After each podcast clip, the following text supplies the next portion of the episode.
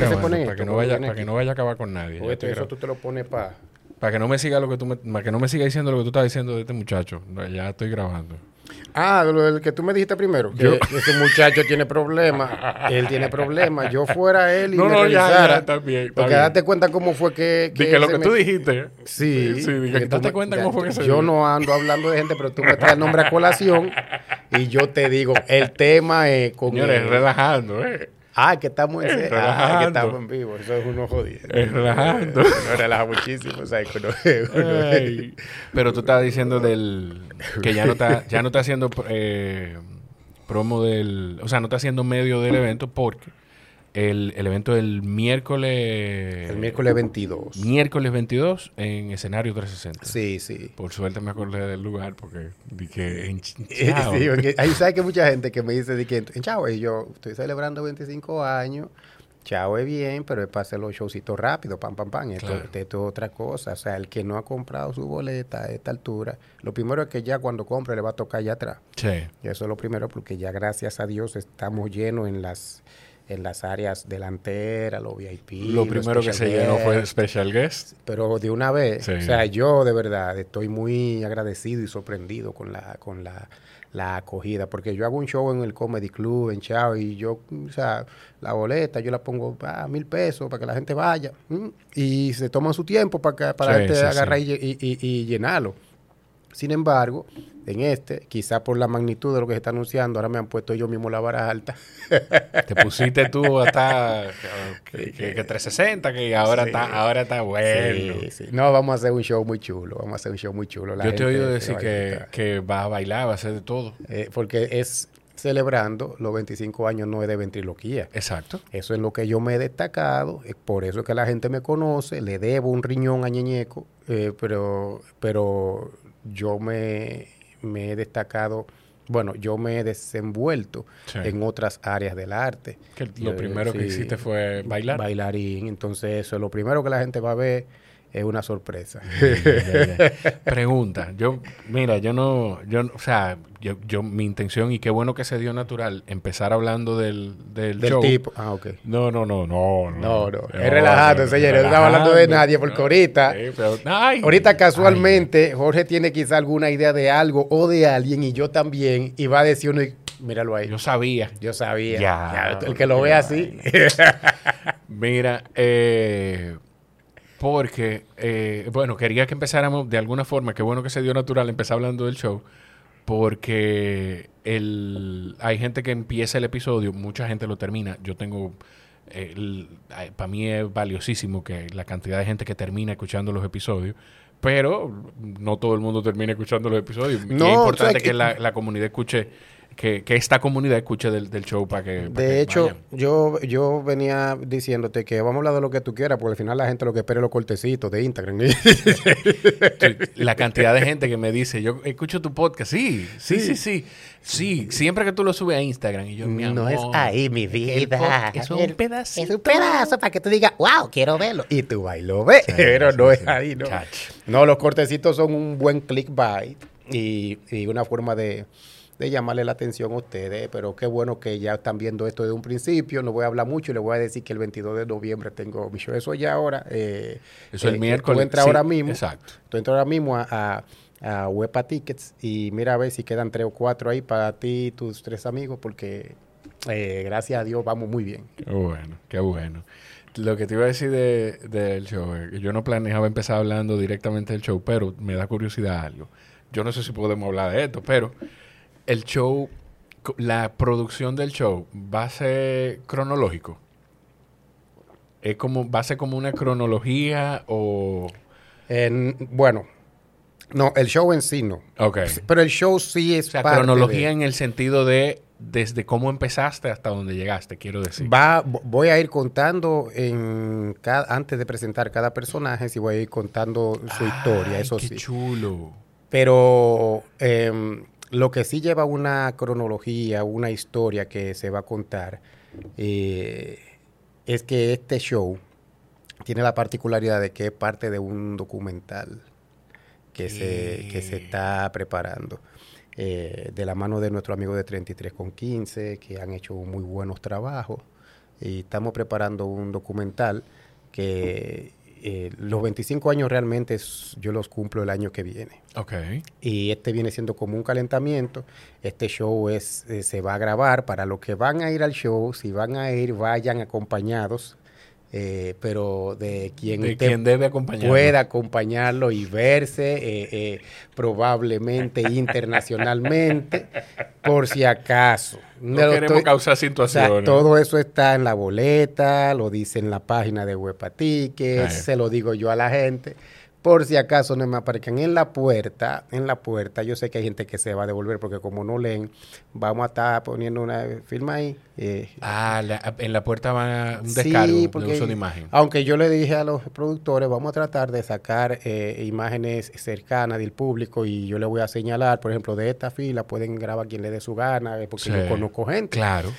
Pero, pero para evitar, tú sabes que salte uno y que yo andaba con fulano ese día y ustedes me, me arruinaron todo. Sí. es, es- es tu- es que culpa tuya, no Culpa culpa mía, de él, oye. lo malo. Culpa o sea, mía. Oye, Culpa tuya. Abusador. Ay, Dios mío. Eh, tú sabes que tú dices de, lo- de los clips de Instagram y algo de lo que yo siento que, en- que en las conversaciones que tú tienes, las entrevistas que tú tienes, te cuida mucho de, de eso. Aquí, al final, mi forma de hacer los cortes, tú, bueno, tú la tienes que haber visto. Sí, sí. Mi sí. forma de hacer los cortes es que precisamente que quien no escuche el episodio completo se pueda quedar con algo de eso, por lo menos. Sí. Por lo menos. Yo no te puedo, tú no- yo no te puedo explicar las cosas que yo pienso antes de sacar un corte.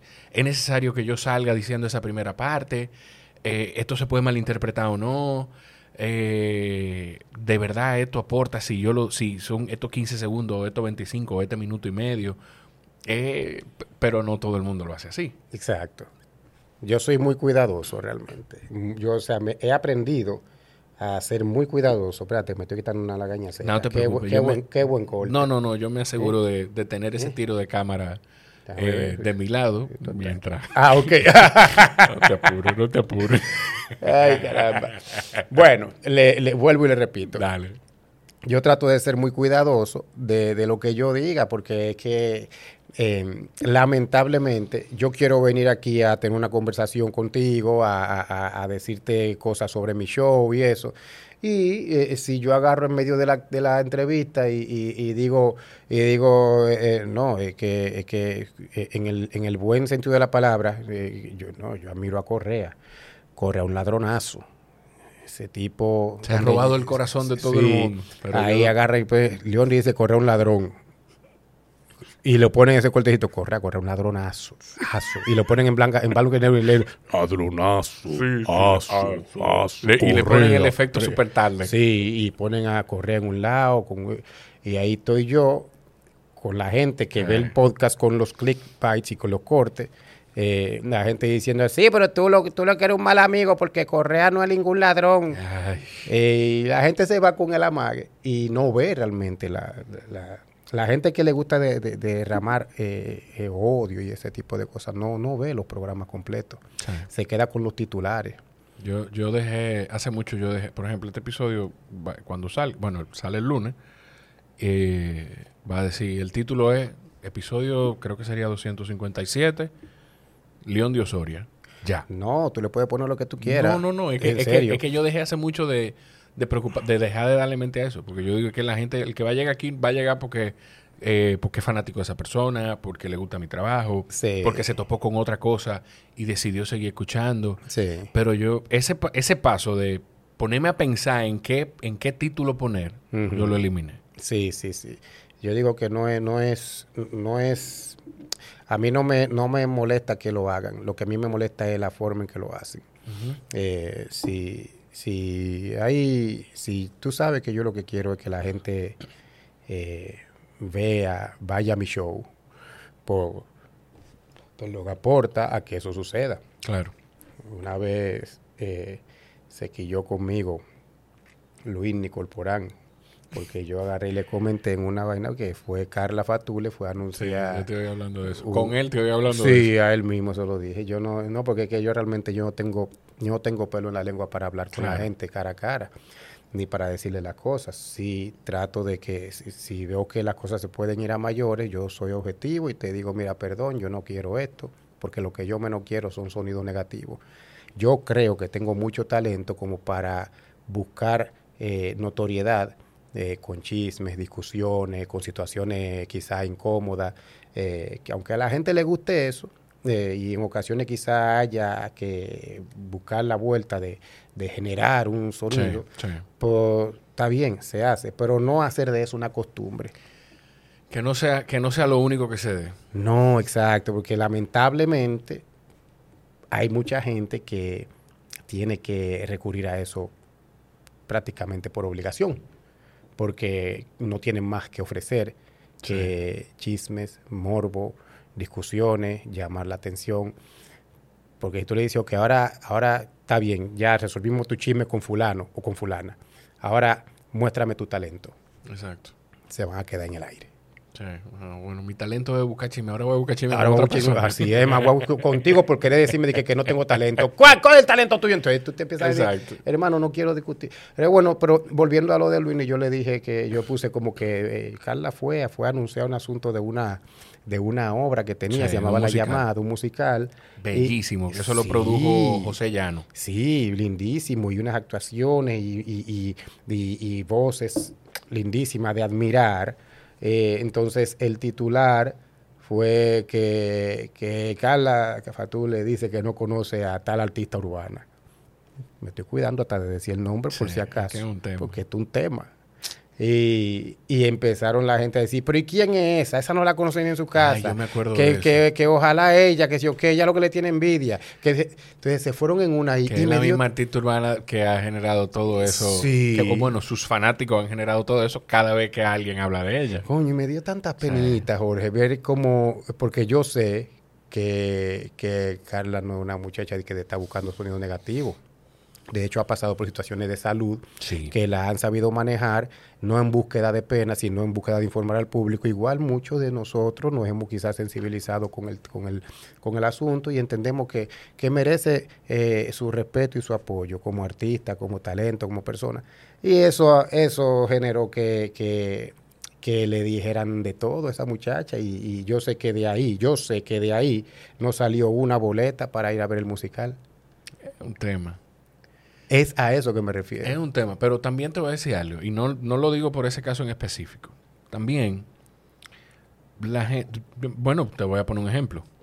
En, yo creo que tú, y me parece Juan Carlos Pichardo hace lo mismo en algún momento, yo, uno casi no te ve eh, en el medio de que, que, eh, voy para este programa o voy para esta entrevista, a menos que tú tengas algo que promover, Exacto. algo de que hablar, Exactamente. pero uno ¿Cuánto, no te ve en eso. cuánto me conoces? Me Entonces, gusta. Me eh, gusta que el entrevistador conozca mi proceder, mi, mi- mi forma de actuar.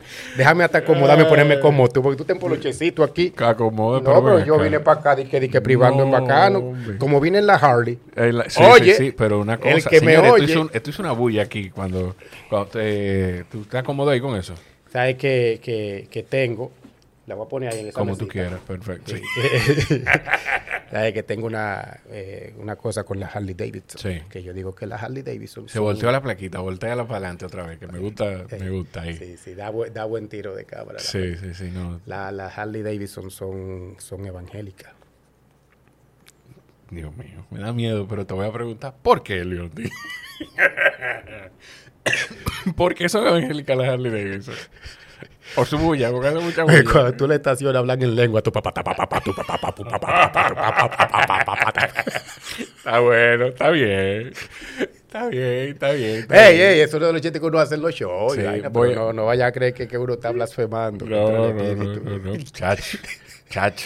Eh, eso, lo que te decía es eso, que también, bueno, es que no sé, es que no sé, yo no quiero ni siquiera juzgar eso, porque tú dijiste, bueno, quizá de ahí no salió ninguna boleta, pero entonces, el público, ese público, Te voy a ayudar. Es- un poquito más bajo. ahí, Ahí, ahí, ahí. sí, estaba Ah, muy alto. está bien. sí, para que se vea la gorra también, que Sí. la vamos a tener a la venta en el show de escenario 360. hay- y hay gorras blancas, hay blancas. Hay blancas, hay azules, Hay vamos a tener beige, vamos a tener varios colores, amarilla. Y, y viene por ahí el e-commerce, la página web donde vamos a poder comercializar las gorras, pero Sí, por ahora tiene que estar ahí. Vaya al show. Sí, sí, sí, no, ya tenemos a alguien, este, tengo, tengo dos gente trabajando conmigo que, que tengo mucho que agradecerle. Sí, Daniel Daniel y Steve. Me tienen realmente, tú sabes, eh, Sí, con sí, eh, Daniel en la parte eh, física, la de la de la entrevista, la de a los lugares, porque tú ves que tú y yo nos encontramos ese día ahí. Sí, y, yo quiero venir hace mucho, sí. pero no hubiese venido hoy si, si, si no te di el número de Sí, él. sí, sí, yo sé. El tipo se mueve y Steve que está trabajándome con el asunto de la, de la, de la- del Del merchandise, merchandising. y todo eso.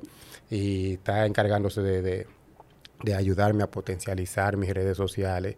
Entre ellos, todos los días por la mañana, ese grupito de WhatsApp. Eh, estaba al decirle, no me jodan.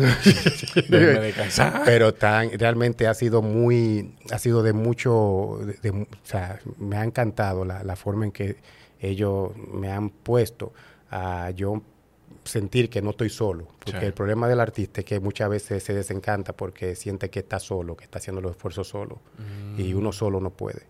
Yo, yo vi un corte que subió Manny Pérez el otro día de un actor. Eh, ahora me olvidó el nombre del actor. Voy a revisar. Él es, él está, él hace el papel de Chip en una serie que se llama The Morning Show, una, una serie donde está Jennifer Aniston, Reese Witherspoon, chulísima, chulísima, chulísima, chulísima. Y en la que él dice, eh, él está haciendo como una, como un discurso en algún lugar y dice, eh, hubo un momento en el que yo me quedé esperando la caballería. Que tú dices, wow, ok, tengo que esforzarme para que la caballería llegue. Y estoy sosteniendo el fuerte y hice esto, hice lo otro. Me moví, monté mi show. eh, eh, todo lo que he hecho lo he hecho solo y todavía estoy esperando la caballería. Hasta que me di cuenta que la caballería soy yo. que soy yo que tengo que resolver. tiene que resolver. En eso, ese sentimiento, mira, para que tú veas cómo se conectan las cosas. Yo vi eso ayer y tú dices eso, y me imagino ese sentimiento que en algún momento tú pensaste de decir, espérate, pero, óyeme, yo estoy como haciendo, o no sé si te llegó a pasar, yo estoy haciendo todo lo que se supone que tengo que hacer Sí. para que las cosas se den. Pero no llega alguien que, que haga que las cosas se den, que es lo que pasa. Exacto, exacto. Eh, muchas veces pasa que, que, la, la- que la, la- la idea que tú tienes en la cabeza para materializarla necesitas de alguien que te ayude a empujarla. Eh, yo tengo muchas cosas en mi cabeza que yo quisiera agarrar y decir ahora mismo, voy a salir de aquí a eso.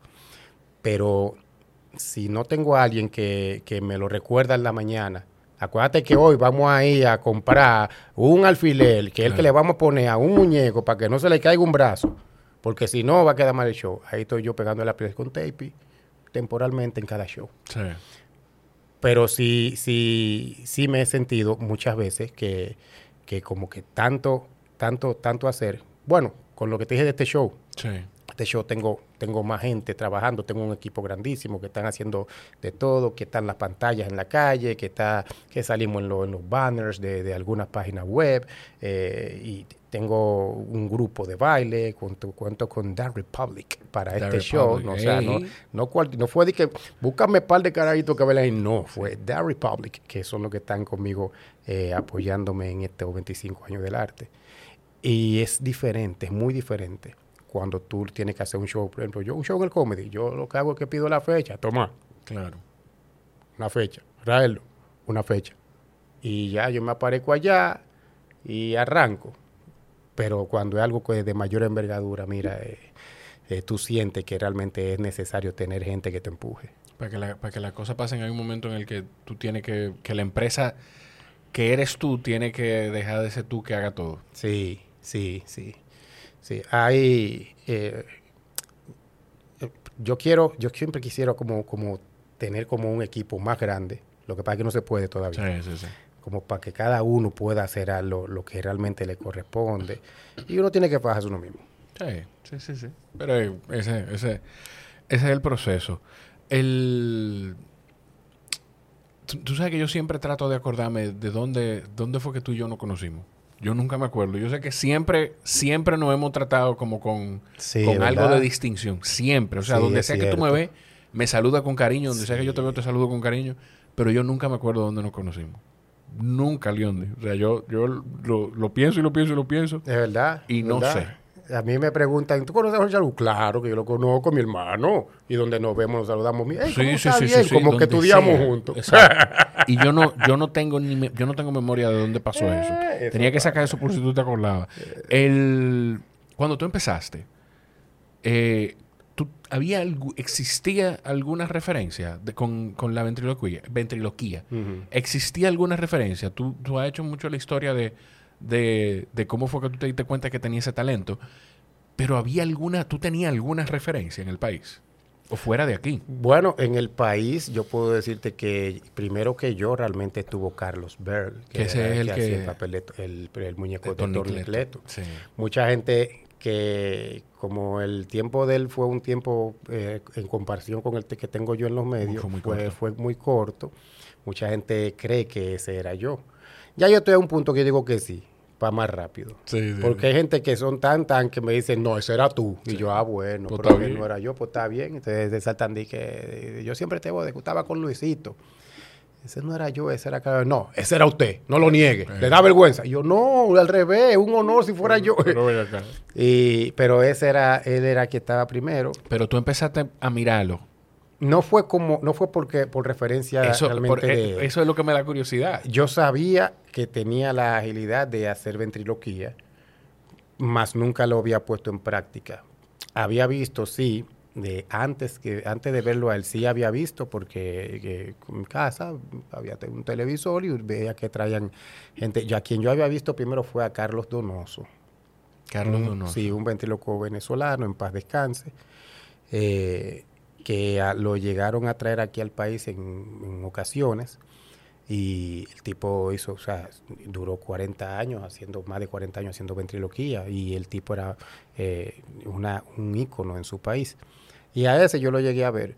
Y a mí lo que me, lo que me hizo fue caer en, en la ventriloquía fue una casualidad, porque yo no estaba buscando eso. Yo sí, veía y sabía que lo podía hacer, pero nunca por mi mente pasó que si yo me dedicaba a ello, iba a, a despertar un interés en un público, Claro. en un target, en que la gente iba a decir como, ah, pero yo quiero ver eso. O, Esto es o- diferente. o que la gente iba a querer pagar por verme eh, manipulando muñecos. Yo, o sea, jamás en mi vida. Yo lo que quería era ser publicista. Sí. Mención, creatividad y gerencia. Eso es lo que yo quería, tener mi agencia publicitaria. ¿En serio? Eso es lo que yo quería. Ese era mi norte, mi vaina. Y cuando trabajaba en, en- en- en- tenía- era empleado en un call center, Sí. eh, mi, mi- mi plan eh, de, de- de sostenibilidad de vida era que yo quería no solamente ser un, un- un agent, un, un- un- alguien, un Team agente. leader. Tú querías ser yo quería supervisor. ser, yo quería ser ni, ni siquiera supervisor, yo quería ser trainer. Sí. A mí, eh, o sea, a mí sí. siempre me ha gustado como, como de una manera jocosa eh, enseñar, eh, Claro. entrenar, ayudar a gente. Y eso se me daba bien, se me daba bien las veces que llegaron a ponerme. Eso, eso era mi norte. Yo mientras esté trabajando, yo voy a ser entrenador de los demás que trabajen aquí, en, en cualquier call center que yo esté. Y cuando me gradúe de, de publicista, entonces voy a ser... A ese- poner mi agencia. Esa era mi mente, mi mente, pero todo se derrumbó dentro de mí, dentro de mí. Pero cómo, pero tú dices todo se derrumbó, pero ¿cómo que todo se derrumbó? Sí, O porque sea, un derrumbe no significa un fracaso. eh, ok. O sea, un derrumbe significa que se cayeron las piedras y vamos a armarla de nuevo. A la manera en que te va a salir mejor. Si se derrumbó, no fracasaste. Tienes ahora otra, otra oportunidad de, de- de unir las piedras de otra manera que no se derrumbe. Y eso fue lo que hice. Se derrumbó mi idea de que yo quería ser eh, entrenador, quería ser eh, publicista, creativo eh, y gerente. Yo quería eso, pero si se derrumbó y cuando lo derrumbé, lo que veo que lo que, lo que puede ser el simiente es un muñeco, pues entonces lo empecé a construir en base a ello. Los golpes de la vida me forzaron a tener que hacerlo así porque me votaron de un call center sin yo saber ni siquiera por qué. Me votaron, Claro. me dieron mi cuarto.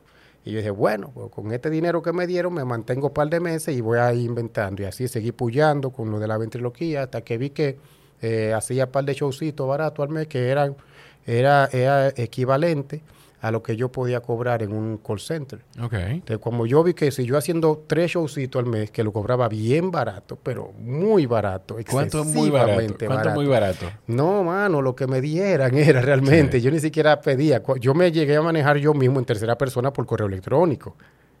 Diablo. Saludos. El señor Osoria estará disponible para la fecha que usted pide. Por favor, mándenos la, la- la dirección y estaremos por allá. Ah, sí. ¿Puedo llamarla para que... Yo no, no puede llamarme. Porque era una secretaria. Eh, con, la, con la conversación aquí ya tenemos constancia. Ahí estaba yo, dije que yo tenía dije, Claro, una... tu asistente. Sí, ahí llegaba yo a mi, a mi, a mi fiestecita, a mi vaina, con un, con, con una, un, un bulto, un, un micrófono de pedestal. Sí. No era ni siquiera como lo que No, yo uso ahora. pero por favor, de pedestal y una bocina que compré en la 30 de marzo. Yo mismo llevaba mi sonido, lo instalaba. Eh, ni siquiera tenía para ponerla arriba. Y después que yo terminaba, que me secaba el sudor, doña, hay un baño, sí. Y ahí iba yo con mi camisita para el baño a ponérmela. Eh, me avisa cuando salga. Ay, Yo pedía un baño y una caja. Un baño y una, claro, la- un baño y una caja. Porque tú no llegabas ni siquiera con tu muñeco en Yo caja. no, yo no tenía ni siquiera en qué meter el muñeco. O sea, hay un baño y una... Usted tiene una caja aquí, una caja, una caja. o, o- y- o si no, en algunas casas, porque esas eran los ricos que, que- que contrataban a uno. claro, claro. Eh, la estrategia fue hacer mucho show en parques infantiles de personas de la alta sociedad. Tengo que cuidarme porque si digo los ricos, los pobres se quillan y dicen, Sí, ¿qué sí, es lo sí. que tú te crees nosotros? Sí, sí, esto- sí, sí, sí. y, el, y al, eh, ahí en los showcitos de los niños, como los padres estaban, siempre estaban ahí, yo tiraba el cacarita y los shows de adultos que son buenos. O sea, espérate, espérate, espérate, espérate. Tú ideaste tu proceso de decir, ok, yo tengo, hay gente que no sabe que esto existe, yo tengo que llevárselo a quienes pueden pagarlo. Exacto. Me voy para, qué sé yo. Volares, Pa- un parque infantil que había. Oye, pues, yo no sabía que ese parque existía, Sí, por ejemplo. Volares Hiciste tu tarea. Sí. Me voy para Volares. ¿Dónde está No me, Volares? no me fui, me llevaban. Realmente fue después de que empecé a, a- a ir y ver la dinámica, yo decía, fue ahí fue que yo espérate, pero eh, los papás ok. están aquí y yo lo que, yo- o sea, yo no quiero hacer, yo no quiero ser un artista infantil, no quiero hacer show para niños, no, no era lo que no me gusta, no, no es, no es lo que yo busco, lo he hecho, Sí. pero no es mi fuerte, porque los muchachitos no están más concentrados en vocear. Sí. Exacto. Él tiene la mano detrás del muñeco. De amor, sí, cállate, para yo ahora hacerte un chiste. Sí, por favor. Míralo ahí que él habla. Atiende. y, y- y- y se, paran jalarle los pies al muñeco. Y, te- y yo, Eh, para no decir dos cosas. O para no poner al muñeco a hablar. a decirle una vaina que lo asuste. Claro. Entonces, eso fue lo que yo hice. Yo agarré y le, le di le di rienda suelta a la imaginación con eso y, le dije, le decía en los shows donde estaban los niños. Yo decía, aprovechaba y cuando veía a los adultos riéndose, la miraba, eh, mira, ella está riendo. Y, yo- y yo, sí, sí. eh, y con Ñeñeco le decía, los shows de adultos son buenísimos. Claro. relajando así. Terminaba mi show y agarraba una recuesta tarjetica que yo había mandado a hacer y se la repartía a los... Y ahí empezó el boca a boca. Y empecé a... Yo cobraba... Para los shows de infa- infantiles en ese tiempo yo cobraba como dos mil pesos. Me daban dos mil pesos. Luego me di cuenta que, que, que quienes me subcontrataban cobraban mucho más. Ah, pues la rutina, la rutina con Ñeñeco fue una experiencia. Sí, sí. Después, muchacho, cuando me, que me contrataron una vez uno, uno, uno mismos amigos de los dueños del, del parque, me contrataron. eh, y, mira, eh, yo, tú me lo, yo cobraba dos, me daban dos mil Ay, y me salta un, uno de esos ricos. Yo te quiero en mi casa, pero tú me lo puedo hacer en ocho mil. Y yo, Pero claro. Sí, ah, tú ves, está bien esa rebaja. Y yo, ¿qué rebaja? No, porque allá, ya yo, yo le yo pregunté primero allá cuánto que te. Y la italiana, que era dueña del vaina, no sabía, parece que era por subcontratación. y le dijo que cuánto, cuánto era que daban por mí. Gracias a Dios por esa italiana. Y yo dije, o sea que, o sea que esta persona que me subcontrataba. Con la que tú tenías tanto agradecimiento. y, no, y le agradezco mucho porque en realidad eh, yo siempre he dicho que la, la famosa crujía eh, no existe sino hasta que tú pasas de nivel. Mm, claro.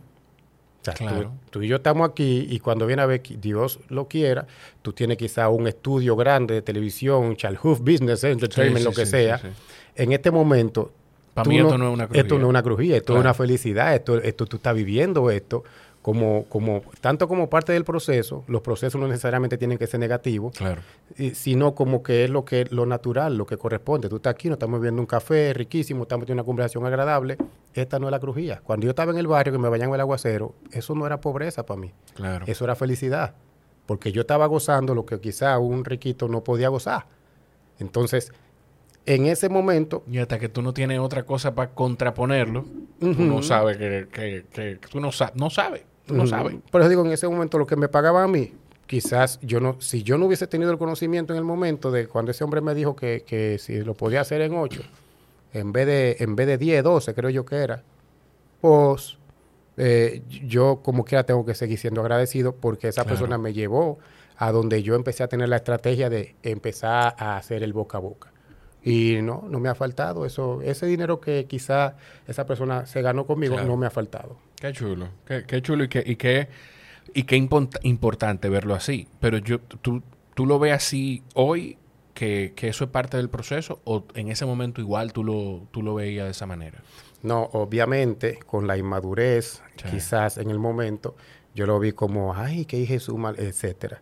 Eh, pero, pero ya con la madurez, con el tiempo, quizás agregándole un poquito de pendejismo, Claro. eh, que, que es mejor tenerlo Es actualmente. mejor hacerse el pendejo. Sí, claro. es mejor hacerse el pendejo que, que morir siendo guapo. Sí. Eh, yo lo veo como algo que debió pasar. O sea, para mí todo lo que me ha pasado, todo en lo absoluto, debió pasarme.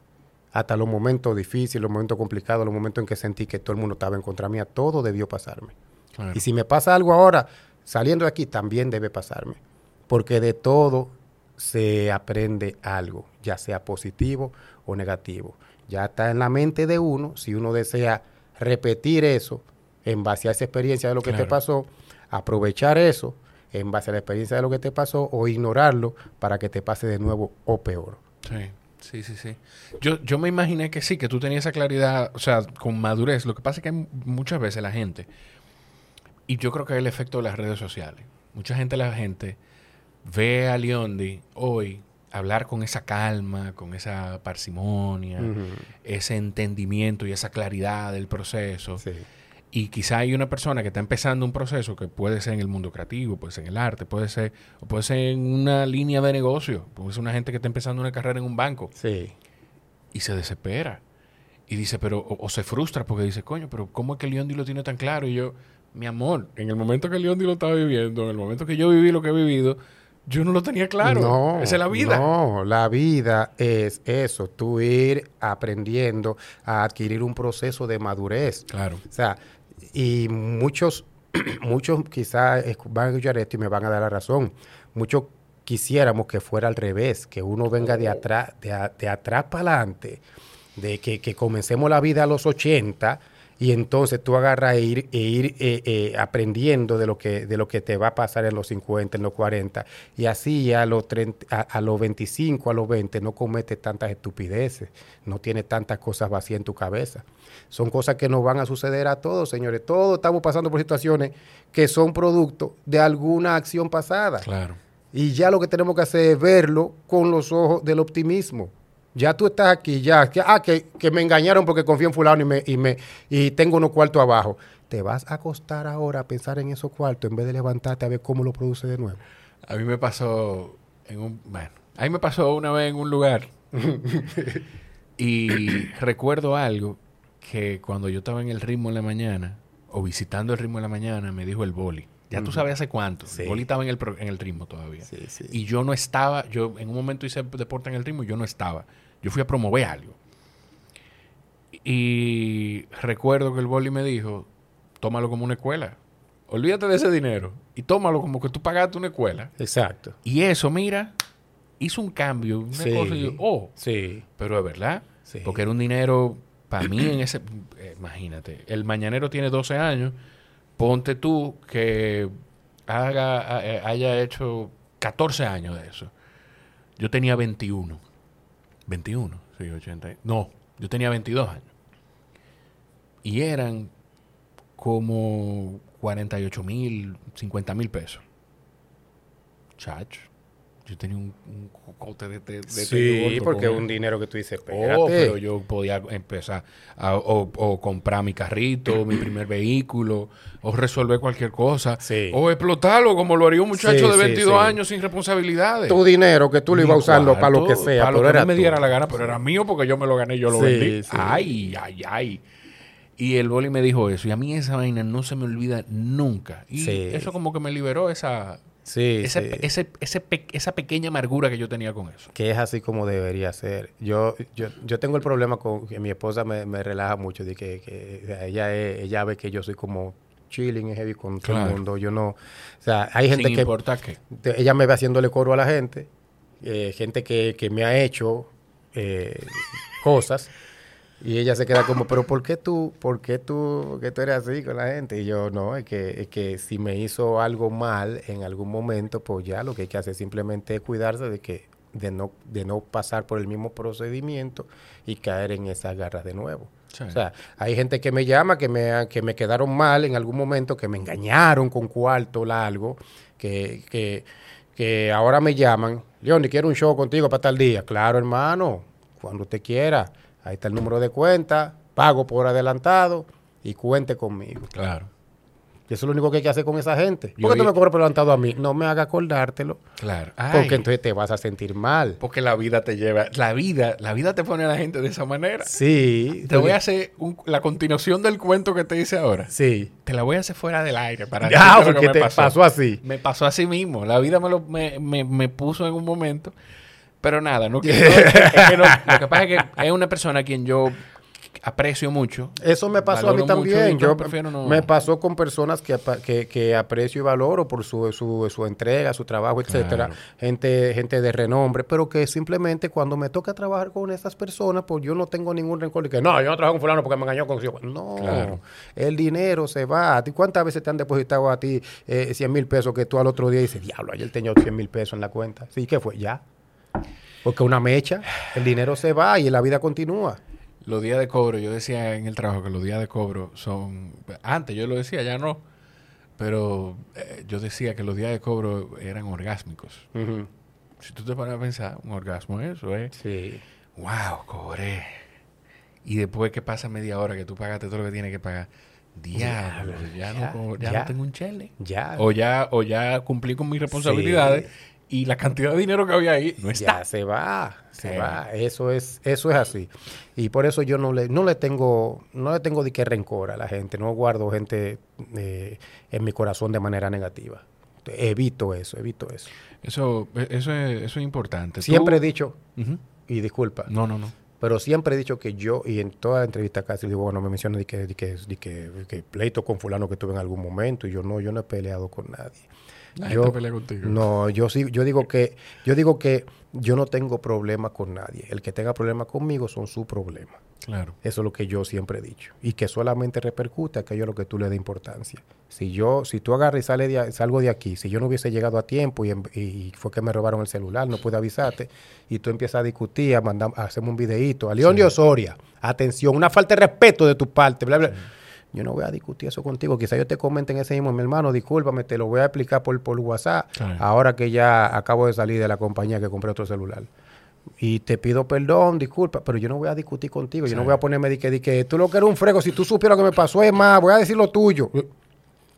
No, no, no es la forma mía. Claro. No, no, y además esas cosas tuyas yo no las comparto. Yo, tú has confiado en mí sobre esas... No. No, porque soy yo que voy a decir lo tuyo. Mira cómo lo puse Yo a nada toser. más, nada más por el... Lo nada puse más- a toser. Nada más por el temor de que, de que pueda hacer algo de verdad. Yo Sí. pero prefiero no seguir con Eso es lo que yo digo. Eso es lo que digo. Yo no, no es que yo ande con nada escondido, ni que haya hecho cosas que diga que si se saben. Que... Puede ser que salte con algo que yo no recuerde. Somos humanos. Que hayamos hecho en algún momento, porque uno sale, bebe, por disfruta, goza, y en algún Oh. momento uno fue, uno fue eh, un poquito más open. Claro. Pero cuando viene el salta que, mira, ¿te acuerdas? Y te hacen así, eh, eh, espérate, espérate, está bien, escúchame. Hubo una conversación aquí que yo tuve que empezar a más tarde de lo que empezó. O sea, que empezó... Bueno, me ha pasado dos veces. Y con gente que me conoce hace mucho tiempo. Me pasó con Bian Araujo. Y me pasó con María Angélica, que es mi amiga. Y María Angélica es mi amiga que quiero muchísimo. Y que ella confía mucho en mí y yo confío mucho en ella. Sí. Muchacho. Le dije, María Angélica, después de eso que tú acabas de decir, ahora es que va a empezar el episodio. Porque yo le doy a grabar y ya arrancamos a hablar. Y es bueno que tú sepas que esos primeros siete minutos se perdieron Sí. y ahora es que estamos grabando. Sí, Y vamos, porque- a, vamos a enfocarnos. sí, sí, porque hay gente que con la que uno tiene confianza, que saben. Por ejemplo, yo me siento de que hablar de que con, con Jenny Blanco, Sí. que es mi pana full. Yo Yo me te siento oído hablar. eso, decir que tú, te- ustedes tienen mucho cariño. Sí, sí, sí. Lo que es, o sea, amigas del medio que, que yo puedo decir que son mi- mis, mis confidentes, son Jenny Blanco, aquí en Santo Domingo, y en Santiago, Claribela Dame la Loba. O sea, esas son la- la- mis dos mujeres. Sí. Que, que, que las parejas que ellas tengan en su respectivo momento tienen que chuparse a León de Osorio obligado. Sí, sí, pero- ajá, ajá, ajá. No, Eh, ¿qué? Yo te iba a decir algo y por eso me fui por ahí, Dios mío. Tú sabes que, que por alguna razón, cuando tú- estábamos hablando de, de- de- de ese tema de que tú no has tenido situaciones con nadie, pero por alguna razón la gente te malinterpreta o no te comprende con tú no quedarte callado con algunas cosas. Y eh, bueno, yo- una de las conversaciones que yo tomé de referencia fue esa conversación que tú tuviste con, con Luini, en la que tú le decías de, de- de ese comentario que, que tuvieron. Sí. Y por alguna razón pasa eso. Yo no sé, y lo he escuchado el comentario en más de un espacio, donde te dicen, que, donde han llegado a decir que tú eres atañoño por, por no quedarte callado con alguna, co- con alguna cosa. Lo que sucede es que eh, eso de, de, que de, de- de ñoño, esos son, esos son, digamos que, que campañitas de, de, de grupitos que yo no le caigo bien. Porque si yo empiezo a decir aquí en, en, en este podcast, o no en este, en, en un programa, Jorge. En uno Jorge, que se oiga, de verdad. En uno que se oiga de verdad, porque este, fácilmente esto va a pasar desapercibido. No, no, no. Sí. Aquí, óyeme, yo te puedo decir, aquí hay siete personas que te van a escuchar. fija, seguro. fija, fija. fija. Fija. Y si tu esposa lo oye, subimos. Subimos, ok. Yo trataré de ver lo que seamos nueve. Eh, esas siete so- conta- contamos a tu esposa y también. y- Sí, sí. a Y a veces. Y Porque a ella oye a Carlos, ella siempre oye a Carlos Sánchez primero y el martes oye al panda. Y entonces, si le queda tiempo, me escucha a mí. Yo te oí, y es que yo estaba ahí. No me quedo de otra, ya me acabó el contenido. Eh, la, la, eh, se me fue lo que estaba diciendo. Eh, está bien, no importa. Sí, porque sí. también, no, porque tam- o sea, es el mismo tema de, de, de- Ah, no, eso, que El calificativo. Si, yo agarro y empiezo a decir y que en, en- en un programa que yo tenga, eh, Jorge, Jorge, Jorge, ¿sabes que Jorge, Jorge medio pájaro. Jorge medio pájaro. Jorge medio pájaro. Si yo agarro y, y- y empiezo a decir eso, lo repito tanto, eh, porque yo tengo una diferencia contigo, yo voy a contagiar a mis seguidores, a mi gente, de que digan eso muchas veces. Claro, Entonces, la eso repetición. en algún momento sucedió y nada, me, me, me, me da igual realmente lo que piensen eh, los demás. Yo lo que sí soy es frontal cuando se trata de, de temas que entiendo que yo puedo ser una voz. Si tú me vienes a hablar, por ejemplo, algo sobre mis hijos, mi familia, a ellos me voy a poner ñoño. Si, si Claro. contestarte eh, o decirte que no, que, que con mi familia no te metas, es ñoñería, pues lo soy. Eh, pero me he dado cuenta con el paso del tiempo que, que yo creo que los ñoños son todo el mundo menos yo, porque yo lo que estoy, o sea, a veces yo opino de algo, a veces digo algo en alguna página y hay par de gente que dice que tú no, tú siempre estás opinando de todo. No, yo no siempre estoy opinando de todo, yo siempre estoy subiendo contenido de mi show, de mi Claro. trabajo, de cosas positivas y ahí es donde yo quiero ver a la gente diciendo tú siempre estás poniendo cosas bonitas.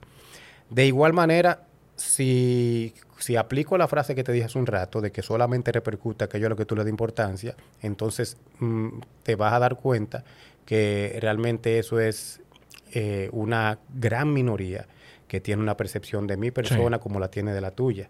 Sí. A mí no me gusta ese tipo, el que hace la vaina de que el hay gente que no que tú no le caes bien. Pero, y, y- y lo importante al final de eso es qué tanta importancia tú le das. Exacto. Y Si yo me enfoco de que en darle importancia, como en algún momento lo hice, Sí. porque admito que en algún momento lo hice, y no por, no por, eh, por más que, que, que la, quizá la frustración de yo tener en mi cabeza el, el, el hecho de que, contra, ¿por qué si yo lo que estoy haciendo es trabajando, haciendo la cosa bien, tengo un talento diferente, ¿por qué yo puse esto que no es ni siquiera malo? Y esta persona X viene y, y hace un comentario negativo sobre mí. Eso Claro. a mí me, eso a mí me, perdón, eso a mí me calaba. Claro. Y yo buscaba la forma de que tenía que hacerlo sentir mal también. Yo, mire, pero usted, y hasta yo llegué a hacer captura del comentario y para, que, pa- para sentir el apoyo de la gente.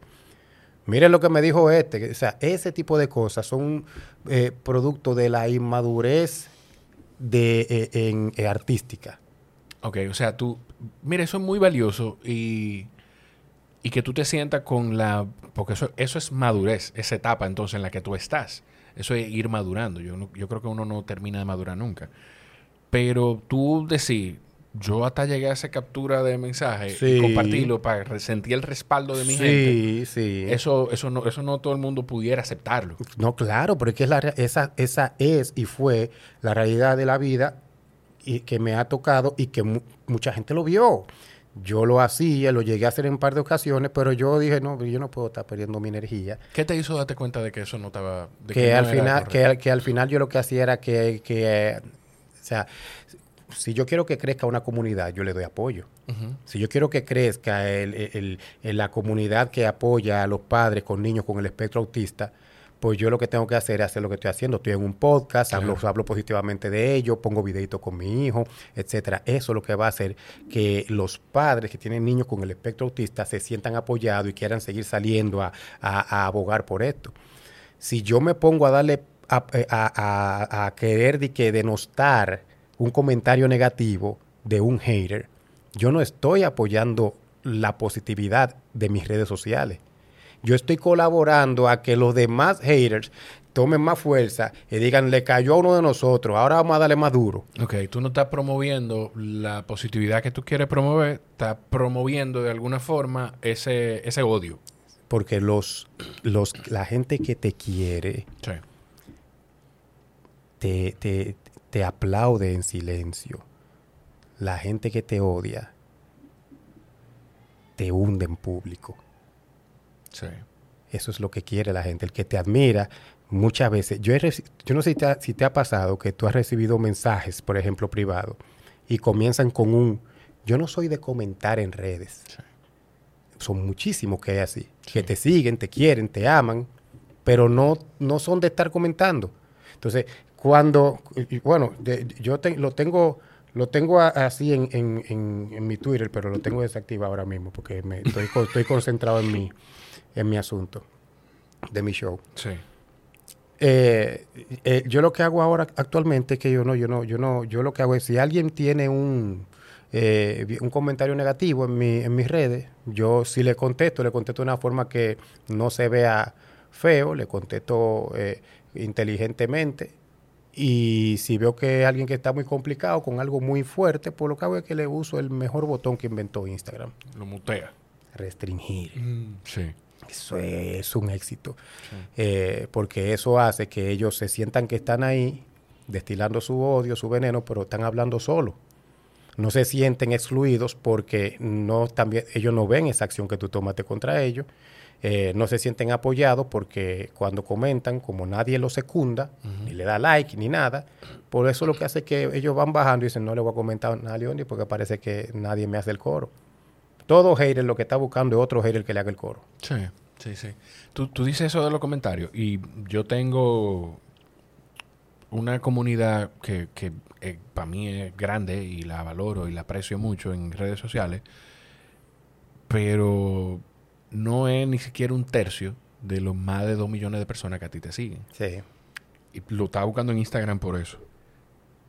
Porque, y, y- y lo digo porque si a mí me pasa, que no tengo una comunidad tan grande así, y me pasa que hay gente que me escribe a sí mismo, pues yo no me imagino la cantidad de veces y de cosas que te pueden pasar a ti.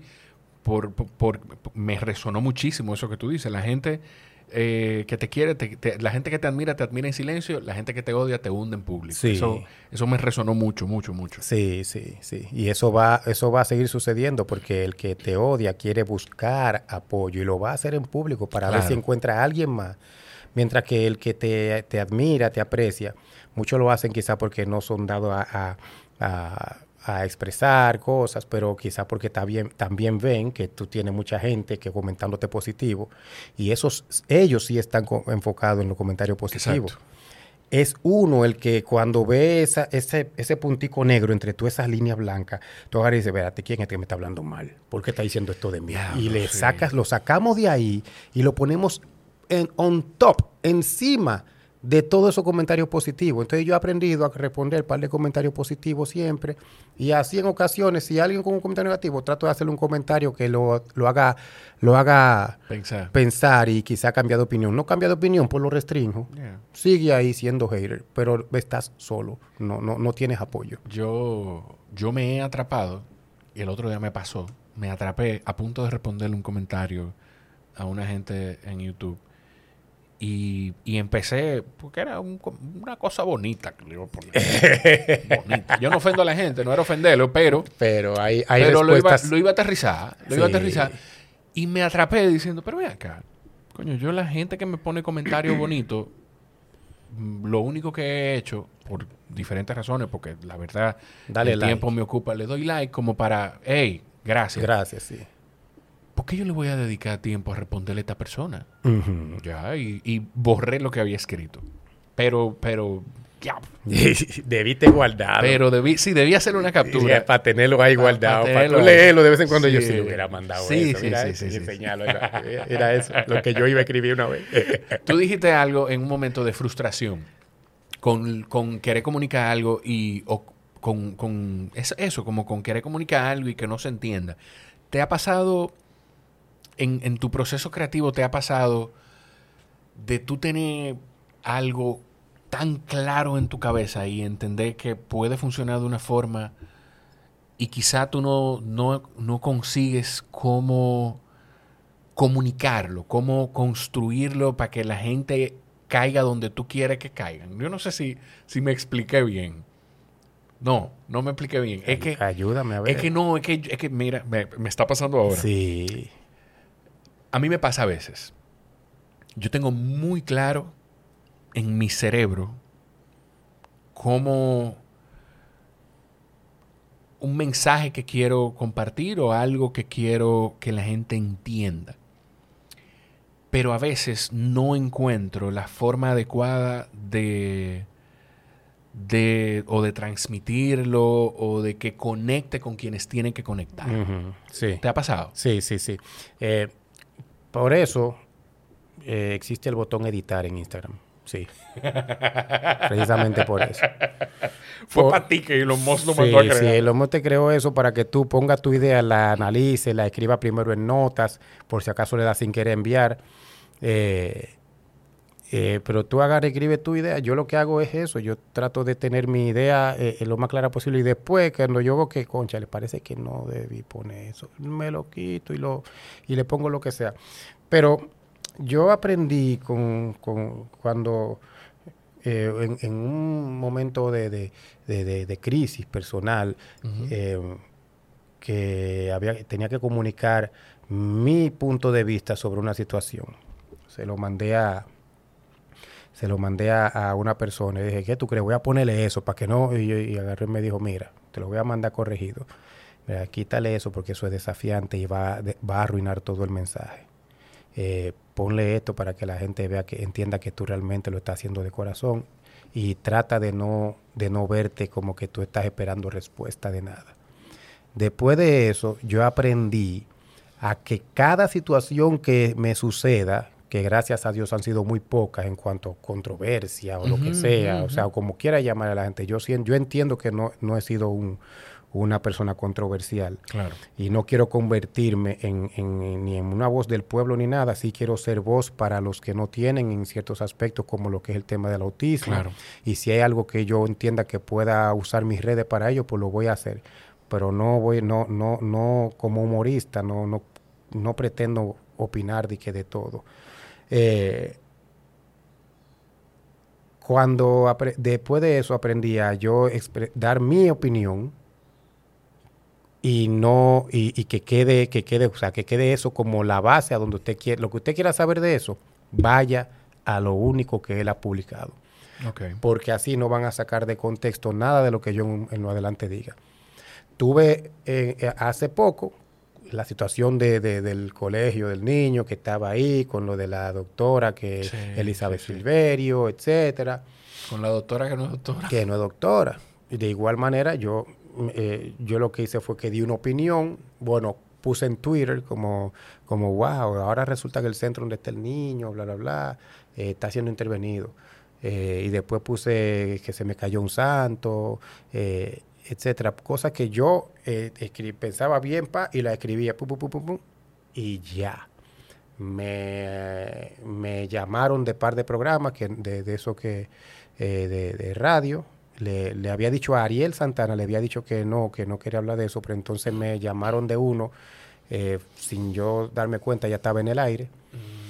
Y ya estaba hablando. Bueno, pues ya está bien. Dije un par de cositas ahí. Y ahí mismo le escribí huyendo a Ariel. Ariel, no quiero que te sienta mal pa- entonces, porque me llamaron en el aire. Si todavía puedo hablar contigo, más por complacerte a ti y no... Claro. No quería sentir como que, como que él vea que yo hablé en otro Claro. programa, que yo prefiero mil veces hablar con Ariel, que sé que no lo va a hacer con, con plan de... de- Que, que- que- que vive, que vive la misma realidad que, que vive tu familia. Exacto. Entonces le, lo llamé huyendo y él me llamó. En esos dos programas hablé. De, después de eso, no hablé con nadie más nada. Me llamaron hasta de Al Rojo Vivo. hasta de Al Rojo Vivo me llamaron. Me tiró Nuria, Sí. que quería que fuera para que yo hablara, que yo qué, pero no, que no te yo, no, Nuria, espérate, espérate. No, me- Nuria. Espérate, Nuria, somos amigos. Ayúdame ahí, porque ahorita la gente va. Eh, yo siempre he dicho que para yo salir en Nuria tiene que ser, tiene que ser que yo sea, que me gane algo. Claro, claro. no, no, Nuria, llévame suave. Imagina yo ahí, que distorsionado, con la, la, la, la cama, la luz apagada y el Sí. fondo blanco con una luz. que- Bueno, Nuria, lo que sucede es que yo llevaba al niño, Nuria. la gente iba a saber que era yo, porque cuando yo saltara, dije, dije, Entonces yo tenía el muñeco en el carro. Ay, ya lo dije. Y el muñeco al lado. Coño, tú sí eres bruto. Así oscuro. Eh, yo le dije que no. No, yo le dije que no a toda esa gente. Otra gente hubiese dicho, ah, pues déjame coger eso view. Sí, sí, sí, sí. Y yo no, yo le di- incluso llamé a Ariel, le dije, el titular que le pusieron a, la- a la- a mi intervención en el programa no me gusta. Mira a ver si se puede editar o tumbarlo. Porque el titular que pusieron no me gustó en un principio. Claro. Y él me dijo, ah, dame yo ¿Tú llamar. recuerdas recuerda qué, decía? Eh, eh, no recuerdo bien. Ah, pero está bien, no Sí, importa. sí, porque yo Te- se lo- eh, eh, es curiosidad nada más. Yo se lo mandé, ¿no? Es que, que- que eso es un tema. Y. Ay, eso, Sí, eso. Es, eso es un tema porque es lo que, tema que es le lo que yo- pusieron fue Ajá. defienden centro de la neurocientífica Ah, claro, con mi con mi fo- con mi fotico adelante clarinete. y yo no estoy defendiendo ningún centro Claro, entonces después se lo dije y lo, lo cambiaron por hablan de la neurocientífica claro. ahí sí yo estoy hablando de ella yo no estoy defendiendo entonces yo lo que Sí. no quiero es que la gente vea eso y diga y diga ah o sea que Leondi la defiende Claro. a eso es que yo me refiero con los Sí. titulares con Sí. los. No, y, y- y es, es un tema porque yo lo he dicho mucho. Hay, yo no estoy de acuerdo con algunas cosas, pero las comprendo. Ejemplo, el, eh, yo, yo sigo el, el contenido del programa de, de Esto no es Radio, se lo he dicho a Ariel. Y yo entiendo lo mejor que ellos hicieron como figuras, todos que son, eh, fue tener una persona o un personaje, y digo personaje no porque crea que cualquiera de ellos, sino porque eh, se ha construido un personaje alrededor de Mano Negra que, Sí, sí. que sea la persona responsable de hacer corte y de preparar esos títulos. Porque te descarga de alguna manera de la responsabilidad de, hey, yo no... es que yo no como yo con Ñeñeco, no fui yo, fue Ñeñeco. Exacto, que tú aproveches y dices tu cosita a través de Ñeñeco. Sí, claro. eh, de hecho, yo en los shows, cuando estoy en vivo, eh, mi- yo no salgo con Ñeñeco de una vez. O sea, mi show es Ñeñeco sale al final y un ratico. Sí. Pero gracias a Dios, mi show desde principio a fin, la gente está bien de risa. Yo, óyeme, y perdóname que te interrumpa, pero para que no se me olvide. Una de las yo no recuerdo dónde fue, pero una de las cosas, de los momentos en los que yo más risa he tenido en un show de lo que sea, fue eh, con, con lo que tú haces que sube a la gente a, Ajá. como si fueran ellos el muñeco. Sí. Ay, Dios mío. Sí, es el icebreaker de mi show. Eso es, eso es una locura. Sí, sí, sí. Eso a la gente le encanta esa vaina. A la gente le encanta eso. Y es una eh, y eso es una lotería, porque eso es con gente random. O sea, ni Sí. siquiera de que preparado, de que, que yo llevo dos gente. Eso es con gente del mismo público, del mismo, la misma fiesta familiar, que sea que esté ahí, lo que sea.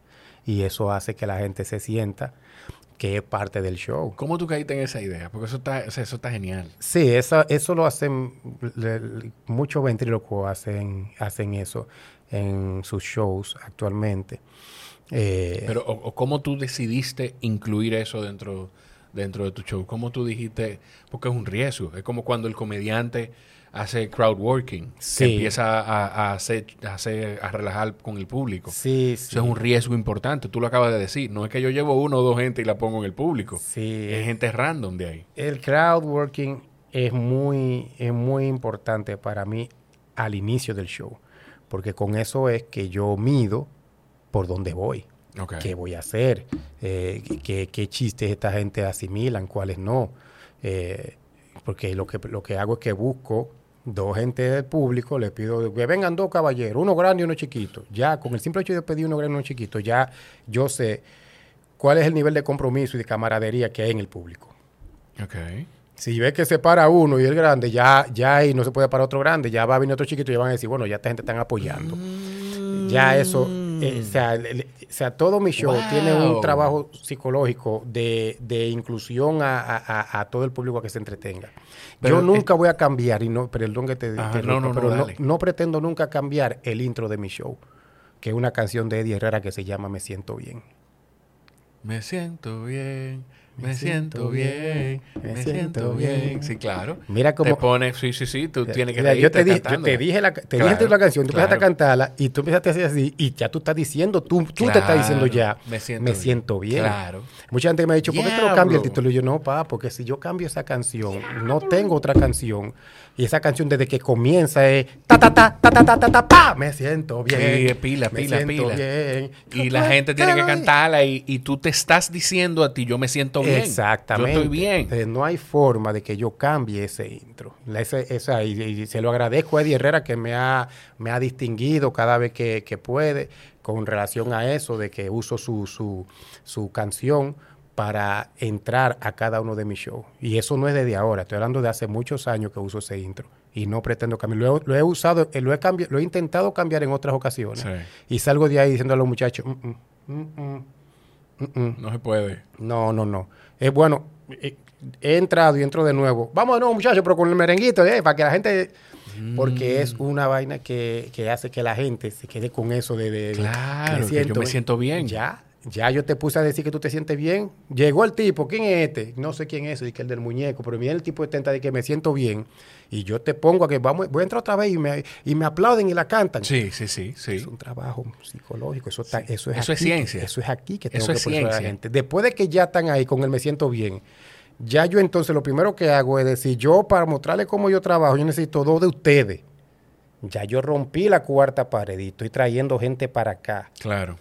No, aunque no se conozcan entre todos, pero ya de allá, de donde están ustedes, ya yo tengo dos aquí conmigo, que ya no soy, ya pasé de ser artista a ser uno de ustedes. Ya no, ya no están separados por esa cuarta pared. Exacto. Tú estás haciendo al público todavía más parte de- del show. Exactamente. No, y Cuando- lo que tú dijiste de, de si yo me doy cuenta, primero que se para uno grande y ya no se para más gente grande porque dijeron, no, tipo, tengo, hay que buscar uno pequeño. Sí. Eh, eh, o sea, eso es, eso, Y, de- y Cónchole. una, vez, una vez esas personas bajan al público, se llevan esa energía Claro. mía para allá. claro. Y el que está sentado allá, y el que está sentado allá, y, esto es algo que quizá mucha gente lo vea como, ¿qué? ¿Tú qué? Vamos, sería que tú me estás hablando, pero yo lo, yo lo he estudiado así.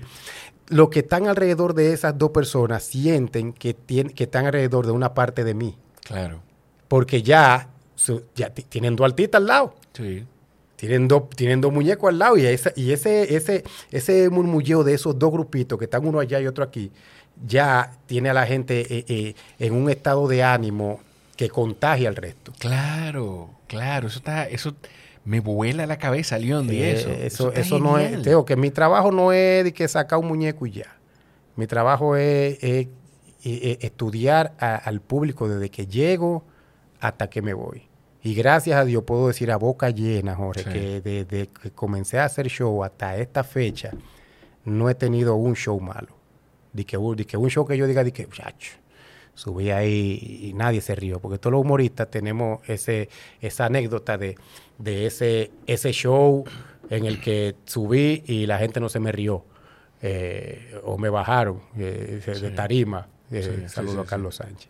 Ay, oh. una anécdota oh. que tenemos. Carlos Sánchez y yo de una vez que nos contrataron en una vaina política. Él lo ha hecho este cuento. Sí, él lo ha que- hecho el cuento, claro. para que no vayan a pensar que lo estoy tirando al medio ni tirándole tierra. Claro, Pero, eh, lo ha hecho. subió en una actividad política. Y él, como medio bloqueado, como estaba acostumbrado, él llevaba una rutina y empezó a hacer una, una rutina Ay, oh. hacía un chiste de la primera.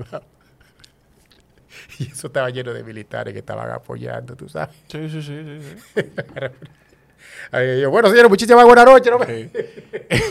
Eso fue en un teatro de un hotel en el Malecón. No, ¿No fue ahí? no, fue en, eh, en- en donde es Jalao. en- que cuando eso era, era hard rock, creo yo que era. Mm, Ya, sí, sí, sí. Y me acuerdo yo que atrás iba yo.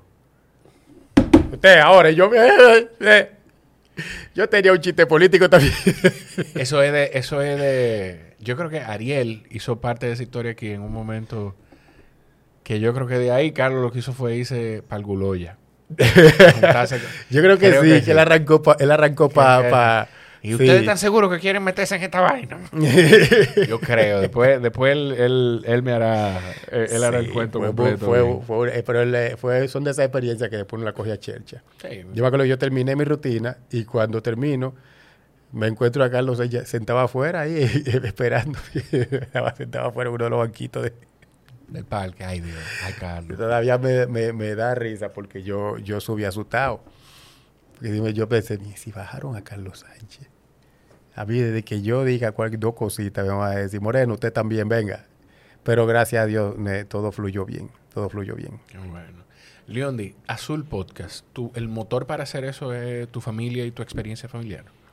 Mm, sí, eh, me, me- imagino que es la tuya y, y igual la de Charmín y, y la de Sí, Noé. sí, es una idea realmente de Charmín.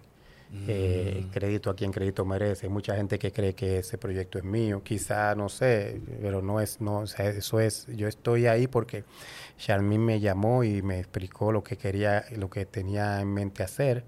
Eh, de hecho, felicito a Charmín por, por, la, por el aguante que ha tenido ante, ante la, la incomprensión de mucha gente. Eh, te- le, le quiero decir que siga haciendo, siga, siga esforzándose porque eh, las cosas van a tomar su rumbo. Claro. Eh, entonces, desde que ella me llamó, pues ya yo le dije, yo dije, mira, lo que tú me estás diciendo, eh, tú no tienes que dármele mucha vuelta. Yo voy, yo estoy. O sea, un podcast donde, donde yo como papá, tú como mamá y otra persona más, vamos a, a ser los conductores a- para, po- ser voces ante un, un- tema que, que es un poquito complicado y que no tiene mucho apoyo, pues claro, yo le dije, ponme ahí. Y, me, y después hablamos, porque tú sabes que va a ser algo. Y yo, no, no, no, no, no. Yo le dije, olvídate de eso. No tenemos que hablar nada, yo voy a ser parte de... Si hay, hay, si no hay, no hay. Yo estoy ahora mismo así mismo. Yo Claro. voy. Me dice, ¿cuándo que hay que grabar? Ahí estoy yo de una vez diciéndole, vámonos para allá. Porque es que es algo que me mueve desde la experiencia, desde mi vivencia familiar y entonces siendo empático con, con la gran cantidad de personas que nos escriben, gente que no tiene posibilidades económicas, gente que ni siquiera sabe qué hacer con, con sus hijos porque se han topado con esta realidad repentina. Gente que quizá hoy mismo está viendo este podcast y hace media hora le diagnosticaron su hijo con autismo. Sí. Eh, y yo sé, yo sé lo que es eso porque es un balde de agua fría. Es, te toca enterrar al hijo que tú ideaste para empezar a criar al hijo que Dios te entregó. es un poco doloroso porque tú entonces sin tú querer lo comparas viendo como, por ejemplo, en mi caso nació una niña en la tercera de, de donde yo vivía, eh, prácticamente contemporáneo con el niño mío y yo ver como la niña del vecino iba haciendo cosas, Claro. que camina y que yo lo, lo veo jugando abajo y yo, yo miraba al mío y yo decía, wow, y, y, y con el que yo quería jugar pelota, ¿dónde está? Con el que yo quería sentarme a, a- a ver una película y comentarla, ¿dónde está? Eh, eh, es un poquito, tú sabes, cuesta arriba. y, y- y por eso, eh, queriendo como hacer, hacer ver a, los demás que tú puedes sobrepasar esa barrera, eh, sobrepasar esa frustración y, y ver la parte positiva de ello, que cada niño tiene, una, tiene su función en cada familia. Y este, aunque usted no lo pueda ver, eh, ese, ese niño, esa niña, ese pariente suyo que tiene el espectro autista, está forjándolo, está ayudándolo, está haciéndolo ser mejor persona. Créame que es así. Créame que es así. Said es el más pequeño. Sí. Said es el más pequeño. ¿En qué, en qué momento, tú- o sea, a qué edad o en qué momento ustedes empezaron a, a tener la conversación de aquí pasa algo? Vamos, o sea, Sí, fue algo- al médico. ¿En fue algo que- ¿Cómo fue ese proceso? Fue algo que los dos lo... lo- lo- Tú sabes que me atrevo a tocar este tema, que aunque es muy personal y es muy privado no, no, ya, en realidad ya yo lo he hecho tú lo, público. tú lo has hecho público, pero me atrevo igual a tocarlo por lo mismo que tú dices. Uno no sabe quién puede estar escuchando que pudiera vivir una, una situación similar. Y qué bueno que tú lo, lo- lo dices de esa manera, porque también mucha gente, que no critico la forma en la que nadie lo comunique, mucha gente solamente comunica la sensación positiva y maravillosa que siente después que pasa por el proceso y, en- y acepta todo. Sí, Pero eso que tú estás diciendo, no todo el mundo lo dice. Y mucha gente lo siente. sí. Por eso, por eso, por eso me atrevo a tocarlo. Sí, sí, mucha gente, yo conozco gente del medio que tiene niños con espectro autista y que no lo quieren decir. Eh, lo respeto. Claro.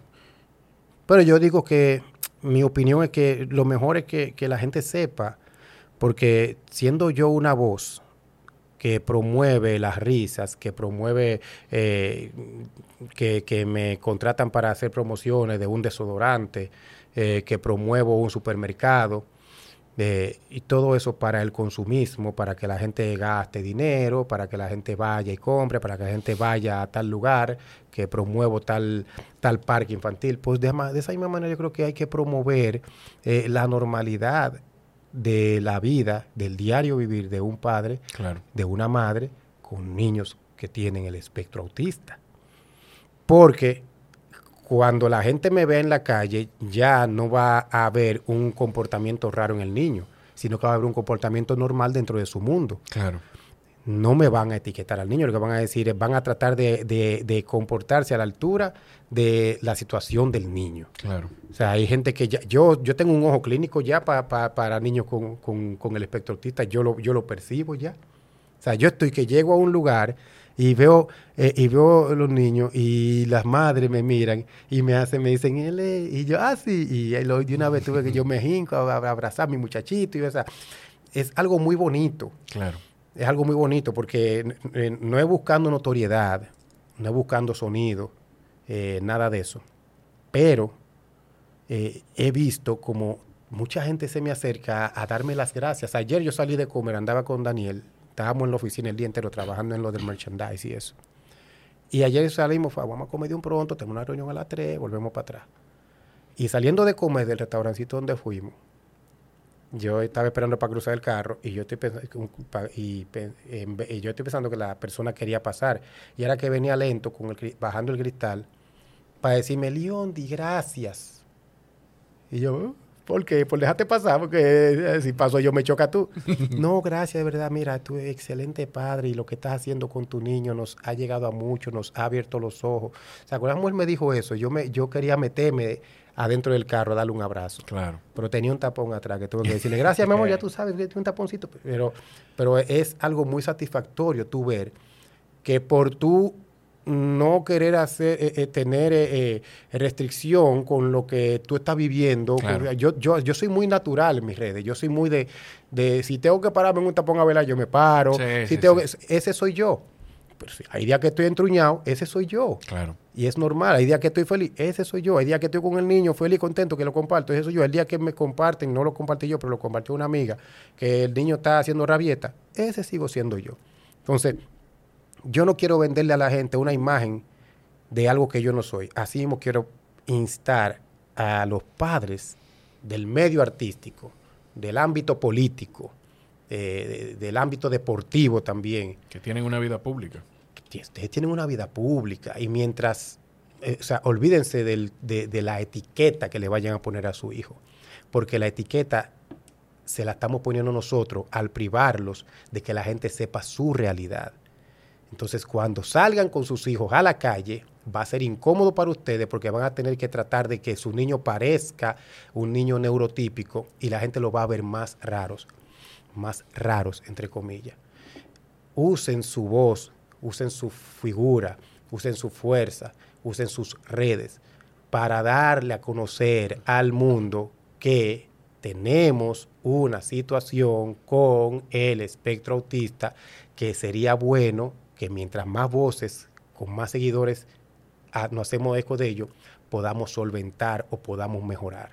Eso es lo que yo les exhorto a cada uno de los padres que tienen niños con el espectro autista. Dejen el miedo, que nadie se lo va a etiquetar, ni se lo va a relajar, ni el niño se va a sentir mal en un futuro. Nada de eso. Si en un futuro el niño mejora, pues entonces mejor todavía. Claro. El niño va a decir, gracias a que mi papá usó, me usó de ejemplo, pues entonces también se aprobó tal ley, tenemos más apoyo, hay niños con, con, con que no tienen la posibilidad de que tenía mi papá, que me tenía todo en un, en un buen centro. Claro. Yo soy muy, yo pienso muy empáticamente en el pobre. Eh, eh, eso es lo que me pasa a mí. Me escribe mucha gente que, que yo, que yo, que se me rompe el alma. Gente que no tiene, no Claro, tiene que nada No puede pagar una, una terapia. una, una simple terapia, y no es una terapia que necesita un niño, Claro. una terapia no pueden pagar. Y, y, y, y gente que está eh, aprovechándose de esa gente de escasos recursos también, porque no solamente es el caso que explotó. Claro, hay más. Debe haber más. A mi esposa y a mí en, en nuestra cara nos decían cuando llegamos a algunos centros, claro que sí, y cuando veían la cara, ah, no, no hay cupo y nos cerraban hasta la puerta. ¿Por qué era eso? Exacto. Cuando realmente le conviene que uno tenga su hijo en un colegio. Claro. ¿Cuántos colegios no nos han tirado para que estén nuestras hijas hasta por intercambio y no lo cogemos porque nos queda lejos? Pero un centro que saben que no Que tiene tienen cosas que esconder. tiene cosas que esconder. Cuando, veí- cuando vieron que en, en ese, en ese tiempo de explosión, de, de que ay, que ahí está Nuria atrás de qué sé yo qué, cuando llegábamos decían que no. Y no fue uno ni dos, Wow. fueron varios. ¿Cómo fue? ¿Qué los hizo a ustedes eh, identificar o decir aquí, o sea, aquí hay, aquí está pasando algo que no es lo común, que, o sea, tenemos que, tenemos que buscar ayuda. Ahora que tú haces esa pregunta, me di cuenta que esa fue la pregunta que me hiciste y yo me fui por otro lado. No, pero no, no, Yo no, pero es valiosísimo, no yo me- importa. yo me, No. tú ves- sabes que eso fue un, pro- es un problema que, que yo recuerdo que una vez me llevé a mi esposa a una Esas son las conversaciones normales. Sí. Y eso es esto. O Yo sea, le- tú y yo estamos teniendo una conversación tranquilo. Mi esposa estábamos en una entrevista, me acuerdo yo, eh, y, y yo estaba ahí, eh, y cuando salí de la entrevista, bueno, en una pausa comercial, eh, voy a poner a mi esposa y yo y estaba feliz porque me estaba acompañando. Ella rara vez me acompaña, dije entrevista, y me acuerdo yo que le pregunté, eh, ¿cómo, cómo, ¿cómo va? ¿Te gusta? ¿Te gusta? Como voy, me dijo, mi amor, tú vas muy bien, pero cuando te pregunten algo, Responde lo que te Responde lo que te preguntaron. O sea, todo lo que tú dices está muy chulo. Pero cuando te pregunten algo, responde lo que te conté. Y yo, ¿cómo así? Es que tú comienzas a responder y te acuerdas de otra cosa y te va por ahí. Como ahora pasó. Eh, no importa. Eh, no importa. entonces, eso lo- nosotros nos dimos cuenta fue porque vimos, nosotros di- vimos que el niño estaba, estaba teniendo dificultad para, para hablar. eh, eh, caminó caminando como en puntica cuando trataba de caminar. Eh, y Eso nosotros, sí, sí, son varias de la- la- las cositas. Él no hacía el famoso aleteo, pero hay muchos muchos eh, niños que los padres se dan cuenta porque ellos tratan de regular su- sus emociones eh, con Ok. el aleteo, eh, eh, corren en puntillas para evitar como el contacto plano con el piso. es, es como una, es algo que, que- que muchos se dan cuenta. Nosotros nos dimos cuenta porque vimos algunas cositas que no estaban dentro de los parámetros normales. Y un día así, no fue ni siquiera que, que fue como un día que estábamos hablando, como yo estaba pensando y ella, sí, ¿qué tú estabas pensando? Y a, ver si, sí. a ver si estamos en la misma. O sea, de esas cosas de, de- de esposos que, que... Y así mismo fue que dijimos, bueno, eh, eh, hay que averiguar. Entonces ahí empezamos a hacer las averiguaciones, fuimos a, a hacer diagnósticos y eso. Y, y nada, lo- ahí está el niño con su, con su diagnóstico de autismo y, y ha sido, primero fue doloroso, Claro. Pasé, pasé o, no puedo decir pasé del todo porque no sé si estoy pasando. Uno no sabe cuándo termina de pasar su duelo, eh, pero ahora creo que lo manejo de una mejor manera. Eh, trato de tomarlo ya como, a, entre comillas, a chercha. Me río, hago bromas al respecto. En la, en el, mismo podcast me ha- de, Azul me ha ayudado a a hablar del tema sin acongojarme. Exacto.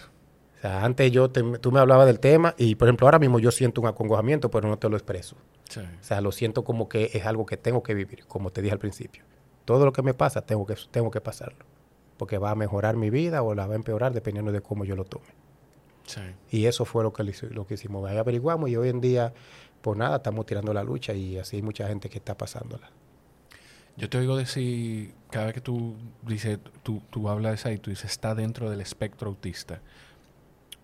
Te lo pregunto porque antes uno decía, o, o la gente decía, es autista. Sí, ¿Cómo hay una diferencia? en, eh, o sea, la- lo correcto o lo, lo correcto de decir está dentro del espectro autista. Sí, porque es amplio, muy amplio. Ok. Eh, o sea, hay niños que tienen el espectro autista diferente al que tiene el mío. Por ejemplo, hay niños que tienen, que tienen el, eh, eh, un autismo eh, que es eh, grave, que, que son muy... eh, el número 3, por ejemplo, es que es muy, muy grave. El número 1 es leve. El otro está como en 2, que es entre Luke y Juan Mejía, como yo le digo. Eh, y hay niños que tienen, que es lo contrario, que es que hablan, que son más, eh, eh, o sea, que son más inteligentes de la cuenta, tienen como un desenvolvimiento muy, Sí. muy, eh, muy amplio, tú puedes conversar con ellos de una manera que, tú- que, eh, se, que se complica tenerlo hasta en un colegio en su curso a su nivel, porque Sí, están sí, por encima de su nivel intelectual. Todo eso es eh, lo que hace que, que uno tenga que decir que está dentro del espectro autista. Que También, cada uno tiene su, su, su individualidad igual como todos los seres humanos, que cada que somos completamente distintos dentro de dentro de ese hombre o mujer. Sí, sí, que, y uno lo dice así también, cuidando el hecho de que ya como uno prácticamente es una voz dentro de- Claro. de, la comunidad de padres con Claro. niños en el espectro autista. A mí me es incómodo realmente tener que decir cosas largas. A mí me es incómodo tener que decir eh, niños, o sea, oye, oye, qué, qué rápido hubiese dicho yo que la diferencia entre mi vecino y yo es que yo tengo un niño dentro del espectro autista y él tiene un niño neurotípico Sí. es, yo puedo resumir eso a, a la diferencia entre el vecino y yo, que el mío es autista y el de él es normal. Sí. En el mundo de los, de los que manejamos el tema del autismo, pues eh, si yo digo él es normal, viene una a revésar y dice, tu niño es normal también. Sí. no, no, es una más rápido. Entonces yo trato de evitar eso. No, y, y, y la connotación que tú le puedes dar a la palabra normal, tú sabes de dónde viene y tú sabes que la estás diciendo dentro de neurotípico. Exacto. Pero la connotación que le puede interpretar cualquier otra persona que no sabe que, que tú tienes un hijo dentro del espectro autista, Sí. puede que no sea la correcta. O sea que, que es súper comprensible. Por eso te lo pregunto. Porque Sí. Pre- Precisamente por eso, por, por, por, por eso. Eh, Que así, a mí, a mí hay gente que me comentó en un videito que, que compartió eh, Claribel, donde el niño me estaba Claribel dando golpes. eso, Claribel Adames, la amiga que te dije. Ah, Claribel Adame, la loba. Sí. eh, comentó mucha gente, como viendo el video, diciendo como, eh, eso se arregla dándole par de fuetazos. El garajito lo que un malcriado. O sea, estaban son gente que estaban comentando desde la ignorancia, Exacto. no con el conocimiento. Eso es. Yo no puedo ponerme a discutir con ellos. Sí, ojalá y no te pase. No, no, no, no, no. Simplemente no saben. Y dentro del mismo mundo de, de gente con niños con el espectro autista, hay padres que no saben tampoco. Sí. Y me han escrito, muchale gracias hermano, porque vi que subiste tal cosa. Y empecé a hacerlo así con el hijo mío. Eh, o sea, por ejemplo, yo llevo al niño al colegio. Y cuando yo veo que él está como por, por eh, ponerse remolón, tú que yo me detengo, me paro, saco, yo tengo un arsenal de carrito en todos los lados. Tú abres, tú vas a mi carro ahora. Y tú ves encontrar carrito, juguete. Hay un juguete nuevo que tengo en el carro que no lo he destapado porque es esperando cualquier cosa. ¡Eh, Ru! Míralo ahí.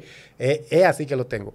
Y hay muchos padres que ven esas cosas y dicen, conchale, yo voy a poner, voy a poner eso en práctica. Y me han escrito dándome las gracias porque ven que pueden poner en práctica cosas que quizá ellos desconocían. Claro. Que lo que sea que le daban un fuetazo. Que yo lo he hecho. No te lo voy a negar porque hay veces que, que hay que, que así como me dicen, no, o sea, no vamos a romantizar Claro. el autismo. Así como le, decían, le decimos, los psicólogos nos dicen, traten a sus niños con el espectro autista normal como usted trata a los otros. Pues yo a los otros, cuando se portan mal y no entienden, pues yo le digo, "Jue, ¿qué pasa? Y ahí se calman. Es difícil. Criar. Viene es- José Hernández dice que yo estoy dándole pela a los muchachos, porque es el problema. Un abrazo a José. Te quiero, José, pero eh, eh, hay que estudiarlo bien, tu, tu punto. pa- No, pa- mira, te voy a decir algo. Es muy difícil. Y a mí lo que me pasó una vez, a mí me puso a llorar un tuit de Paola Chalhú, que es mi tía y mi comadre, que quiero muchísimo. A mi hijo. Arroba Pau Chalhu. Sí, sí, sí, sí, Sí, yo sí, sí. yo sé. Yo veo. a mi hijo, eh, yo le, le, le di su nalgadita de vez en cuando, se la he dado. Y mi tía puso algo en Twitter que a mí no se me ha olvidado. Pero es un conflicto, o sea, para mí es conflictivo porque también a nosotros nos criaron de una manera. Sí. Eh, ¿Cómo usted le puede explicar a su hijo que la persona que más lo quiere en el mundo, que se supone que es la persona que más lo ama en el mundo, le está haciendo daño? Mira, te voy a decir. Te voy a decir- No, oye, ¿qué pasa? Yo, Perdón. yo- es que yo lo que yo te entiendo entiendo. es que nadie sabe, nadie sabe eh, cuál es el proceso por el que tú estás pasando, que no es un desahogo en contra de tu hijo, Claro. sino que es una herramienta que quizás en algún momento, no como costumbre, que en algún momento tú tengas que darle uso Sí. para tú poder corregir ciertas cosas. Sí, yo te Eso es como que tú me digas a mí, eh, mira, yo te puedo hacer este arte en esta computadora, el programa que tengo para editar es tal, el programa que tengo para diseñar es tal, pero si se te fuñen y- o te craquean o lo que sea, eso, y lo único que te queda es paintbrush, y necesito que tú me hagas un círculo, yo lo que quiero es un círculo, Claro. tú vas a tener que usar rápido para darme el porque es una herramienta que no la usas, pero vas a tener que recurrir a ella. Sí, sí, sí. O sea, no sé si tú me entiendes cuál Sí, es el yo te- ejemplo. Yo te, entiendo. yo te no entiendo. es que, no es, o sea, cuando yo, por ejemplo, yo como padre digo que en ocasiones he tenido que, que, que no, no agarrar y que ponerle un blow arriba, caerle, eh, eh, pe- pegarle, Hínquese ahí. marcarle la, la, la, la, la samurái. Yo tengo mi samurái, no se le pegaba a ninguno todavía. Pero sí, en algún momento un, un- en, Sí. una, en, en un ladito, sí, eso yo lo he hecho.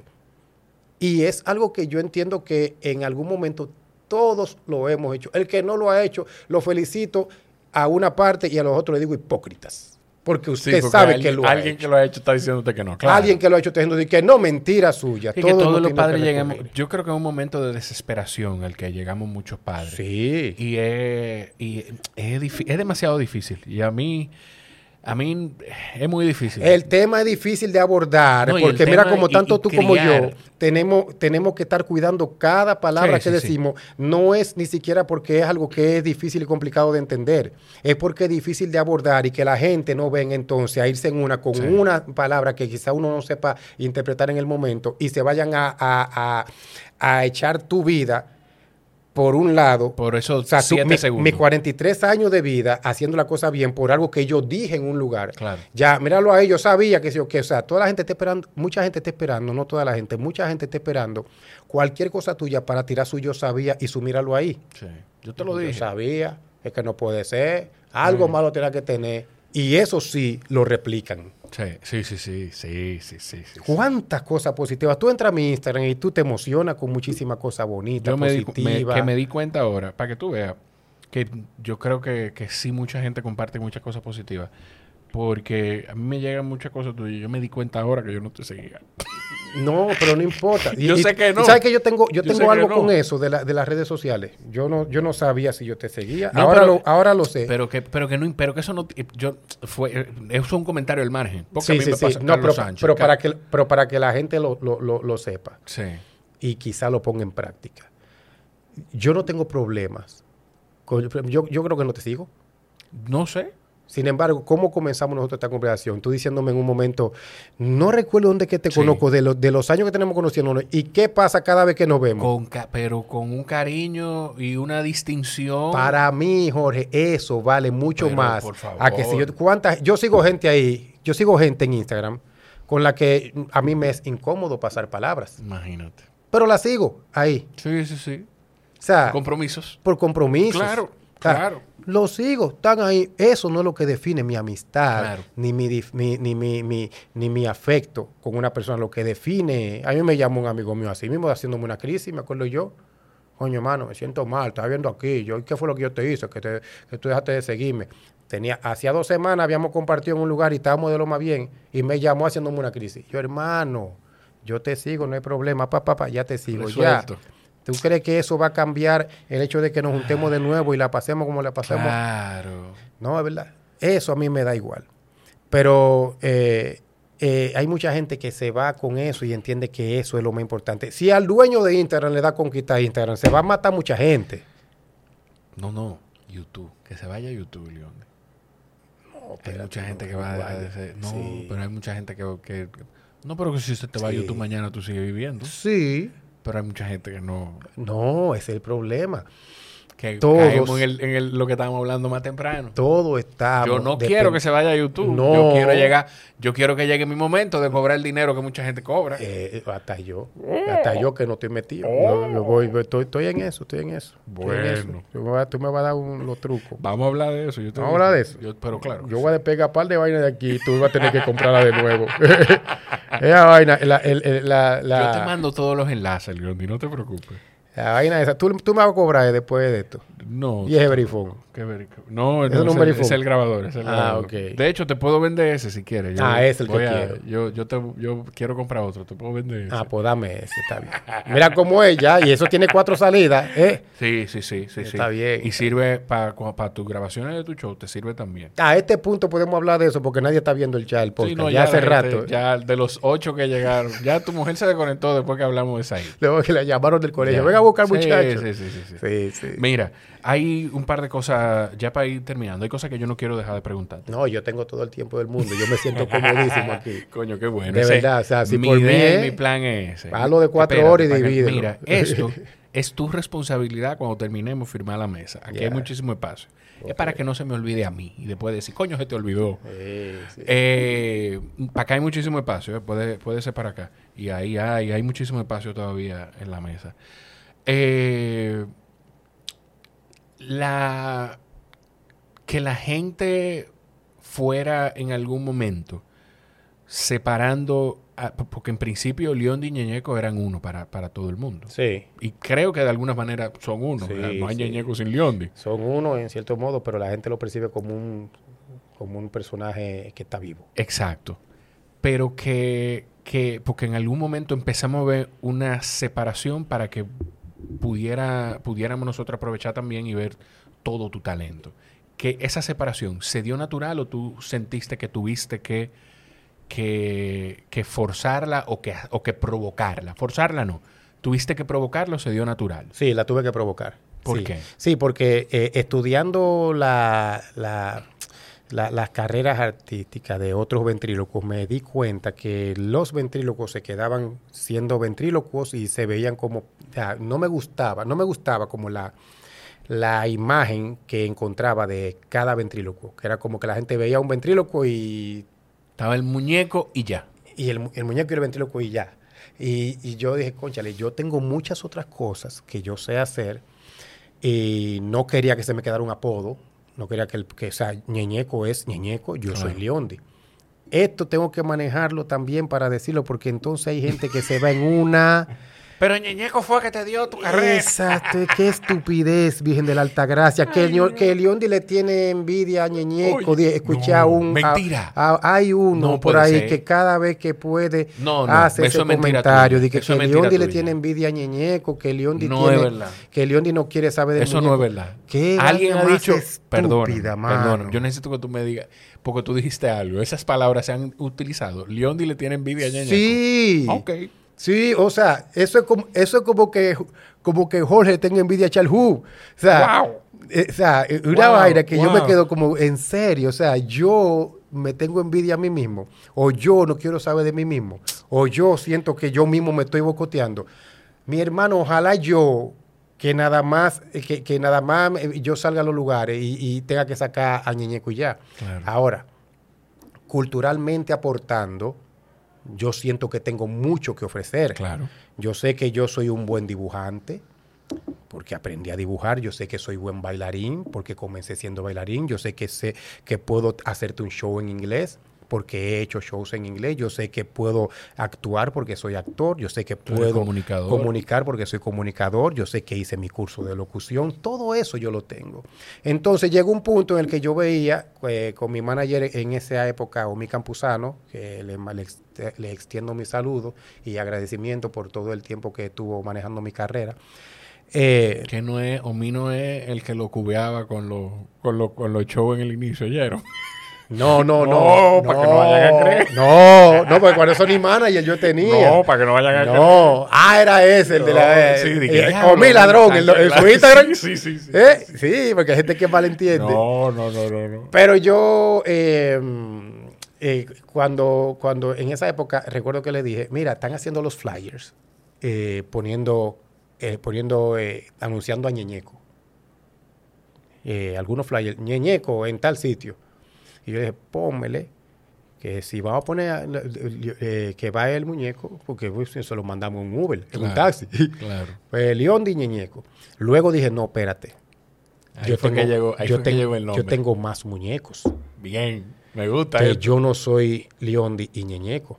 Lo que tenemos que hacer es anunciar que va León de Osoria y le ponemos de apodo el, papá de los muñecos. claro, claro. Ese apodo sí Don te Chichi lo- es una estrella. Don Chichi es una vaina Pero genial. Y Chiquichá, eso es el final en los shows. O sea, yo tengo un muñeco que se llama Chiquichá, que ese muñeco es el final, el único muñeco que tiene hasta fuego artificial en su, en su participación. Ya tú sabes. eh, es una- una- un urbano actual.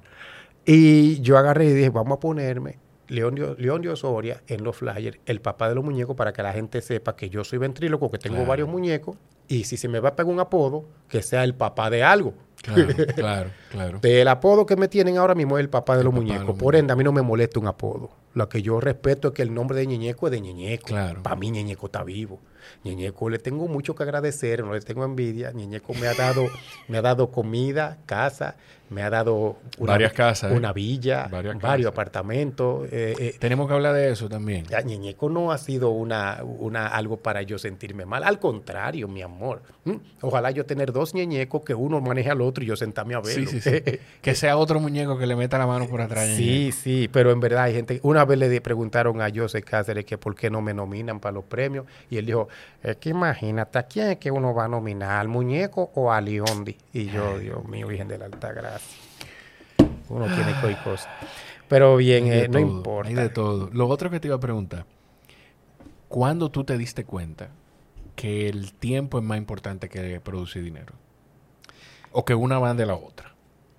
Eh, tú sabes que eh, antes de yo irme del programa Aquí se habla español, Sí. eh, debido a un percance que sucedió, no le daremos importancia en este momento, Malentendido. pero lo- un malentendido que lo aproveché porque realmente ya estaba sopesando la idea antes de eso de, de salir de ese programa porque sentía que los fines de semana no lo estaba compartiendo con mi familia y era para entonces yo pensaba si yo mi, mi cabeza estaba liada no es que no es que comparto tanto tiempo cada Claro. fin de semana porque gracias a Dios mi trabajo es entretener y me contratan para show que en un, que en un Punta Cana bueno mi esposa me dijo en estos días tiene una actividad confirmada en Punta Cana el día de mi cumpleaños ¿qué tú vas a hacer? me preguntó y yo Eh, bueno, eh, vamos a ver qué pasa. eh, eh, le gagué y dije, vamos a ver qué pasa pero pero algo va a ser Ya a celebrar el cumpleaños de tu esposa en Punta Cana. ya yo estoy preparado mentalmente que tengo que hacer algo. Porque siempre su- surge algo. Entonces, en ese tiempo yo agarré y, y me di cuenta, conchale, como esto, esta eventualidad está sucediendo y no me siento bien con la situación, déjame aprovechar y salirme. Así entonces uso más tiempo para con los míos. Y así lo hice. Y ahí creo que fue, ese fue el punto en el que yo como que eh, realmente empecé a valorar más y actualmente con, con el equipo que estoy trabajando les dejé saber, yo necesito tener mejor tiempo para con mis hijos. Yo tengo un hijo que no vive conmigo, que se llama Alessandro, que es un talentazo, eh, y mis hijos que viven conmigo, ni ellos reciben el tiempo que yo debería darle Claro. por el- la- las muchas cosas que tengo a diario.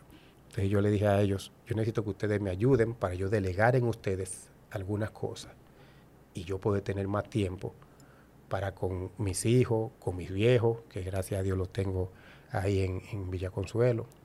Y, y- y eso, eso para mí es necesario para yo poder mantener mi- mi- mis pies sobre la tierra. Claro. Ese tiempo que comparto con la familia, para mí es necesario. Claro que sí. Leondi, la primera invitación no cancela la siguiente. Mencionamos a Carlos. Carlos Sánchez yo creo que tiene como cuatro apariciones en este podcast. Sí. Yo creo que debe ser la persona que más ha estado y, y- y lo aprecio mucho por eso.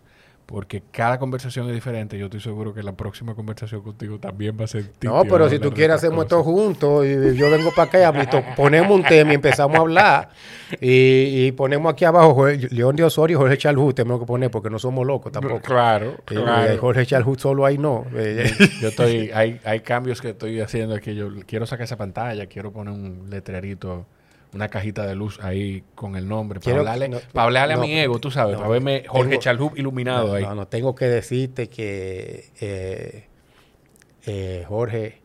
No Eh, puede ser que tú vayas a hablar bonito del podcast ahora cuando se está acabando, cuando ya no nos está oyendo nadie. Tú saca el corte y ponlo, pero te lo voy a decir.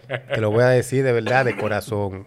Eh, me eres inspiración. Coño, de gracias. verdad. Me eres inspiración. Eres alguien que está en los medios sin estar sonando en los medios. No lo estoy diciendo de manera eh, despectiva, sino a modo, a, a- a un buen modo. O sea, tú estás en los medios haciendo un muy buen trabajo y, y me gusta, eh, o sea, si la gente viera dónde estamos, entendiera por qué te digo me eres inspiración. Porque, o sea, tú sabes lo que te dije Sí, fuera sí, de cámara, sí. estoy eh, pensando lanzar algo con, y, y yo estaba de que calculando, conchale, que dónde lo voy a hacer, que averiguando qué tal estudio.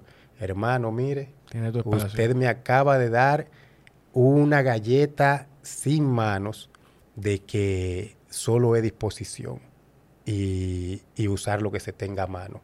Que yo lo tengo a mano. Y yo pensando de que en que es un poquito más complicado, pues lo he ido como frenando. Por eso te digo, tú ahora mismo me eres de gran inspiración.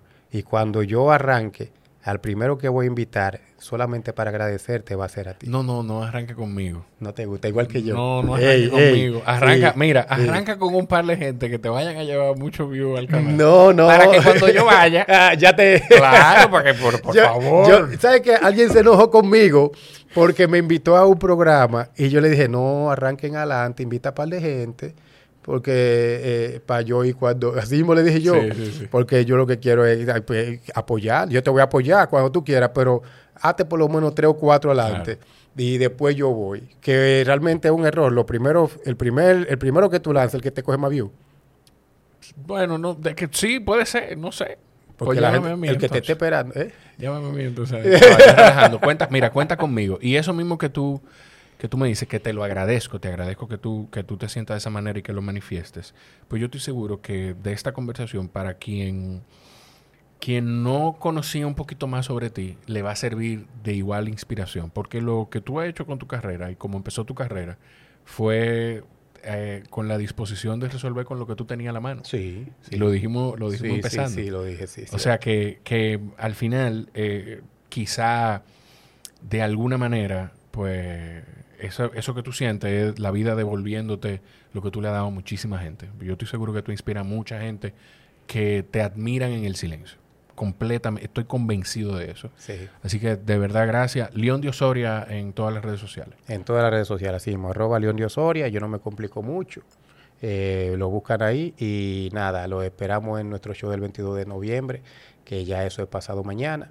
Eh, si usted se pierde eso, no quiero verlo arrepentido diciendo, "Diañe, yo tenía que ir, porque realmente es el primer show en el que estoy eh, produciendo cosas fuera de, de- fuera del cajón en el que me siento cómodo, fuera de la zona de confort. Va a ser un espectáculo, un verdadero espectáculo. Sí, sí, Va a ser un verdadero espectáculo. sí, sí, sí. Si llegaron hasta aquí, entonces sigan a Leondi, eh, quienes no lo siguen. Y lo mejor que pueden hacer, bueno, hay dos cosas. Lo mejor que usted puede hacer para respaldar este contenido, cada vez que usted comparte el episodio, etiquete a Leondi, arroba Leondi Osoria, y vaya al enlace que está en la descripción de este episodio, que ahí está el link para comprar la boleta para celebrar junto con León de Osoria, el papá de los muñecos, los 25 años de carrera. Y si vio este episodio luego del 22, no vaya al link porque ya no va a estar ahí, ya que el show habrá pasado. Prepárese para ir a cualquier otro show, a cualquier otro lugar. León, viejito, gracias por todo. Gracias a ti, papá. A ustedes los quiero mucho. Nos escuchamos en la próxima. Bye bye.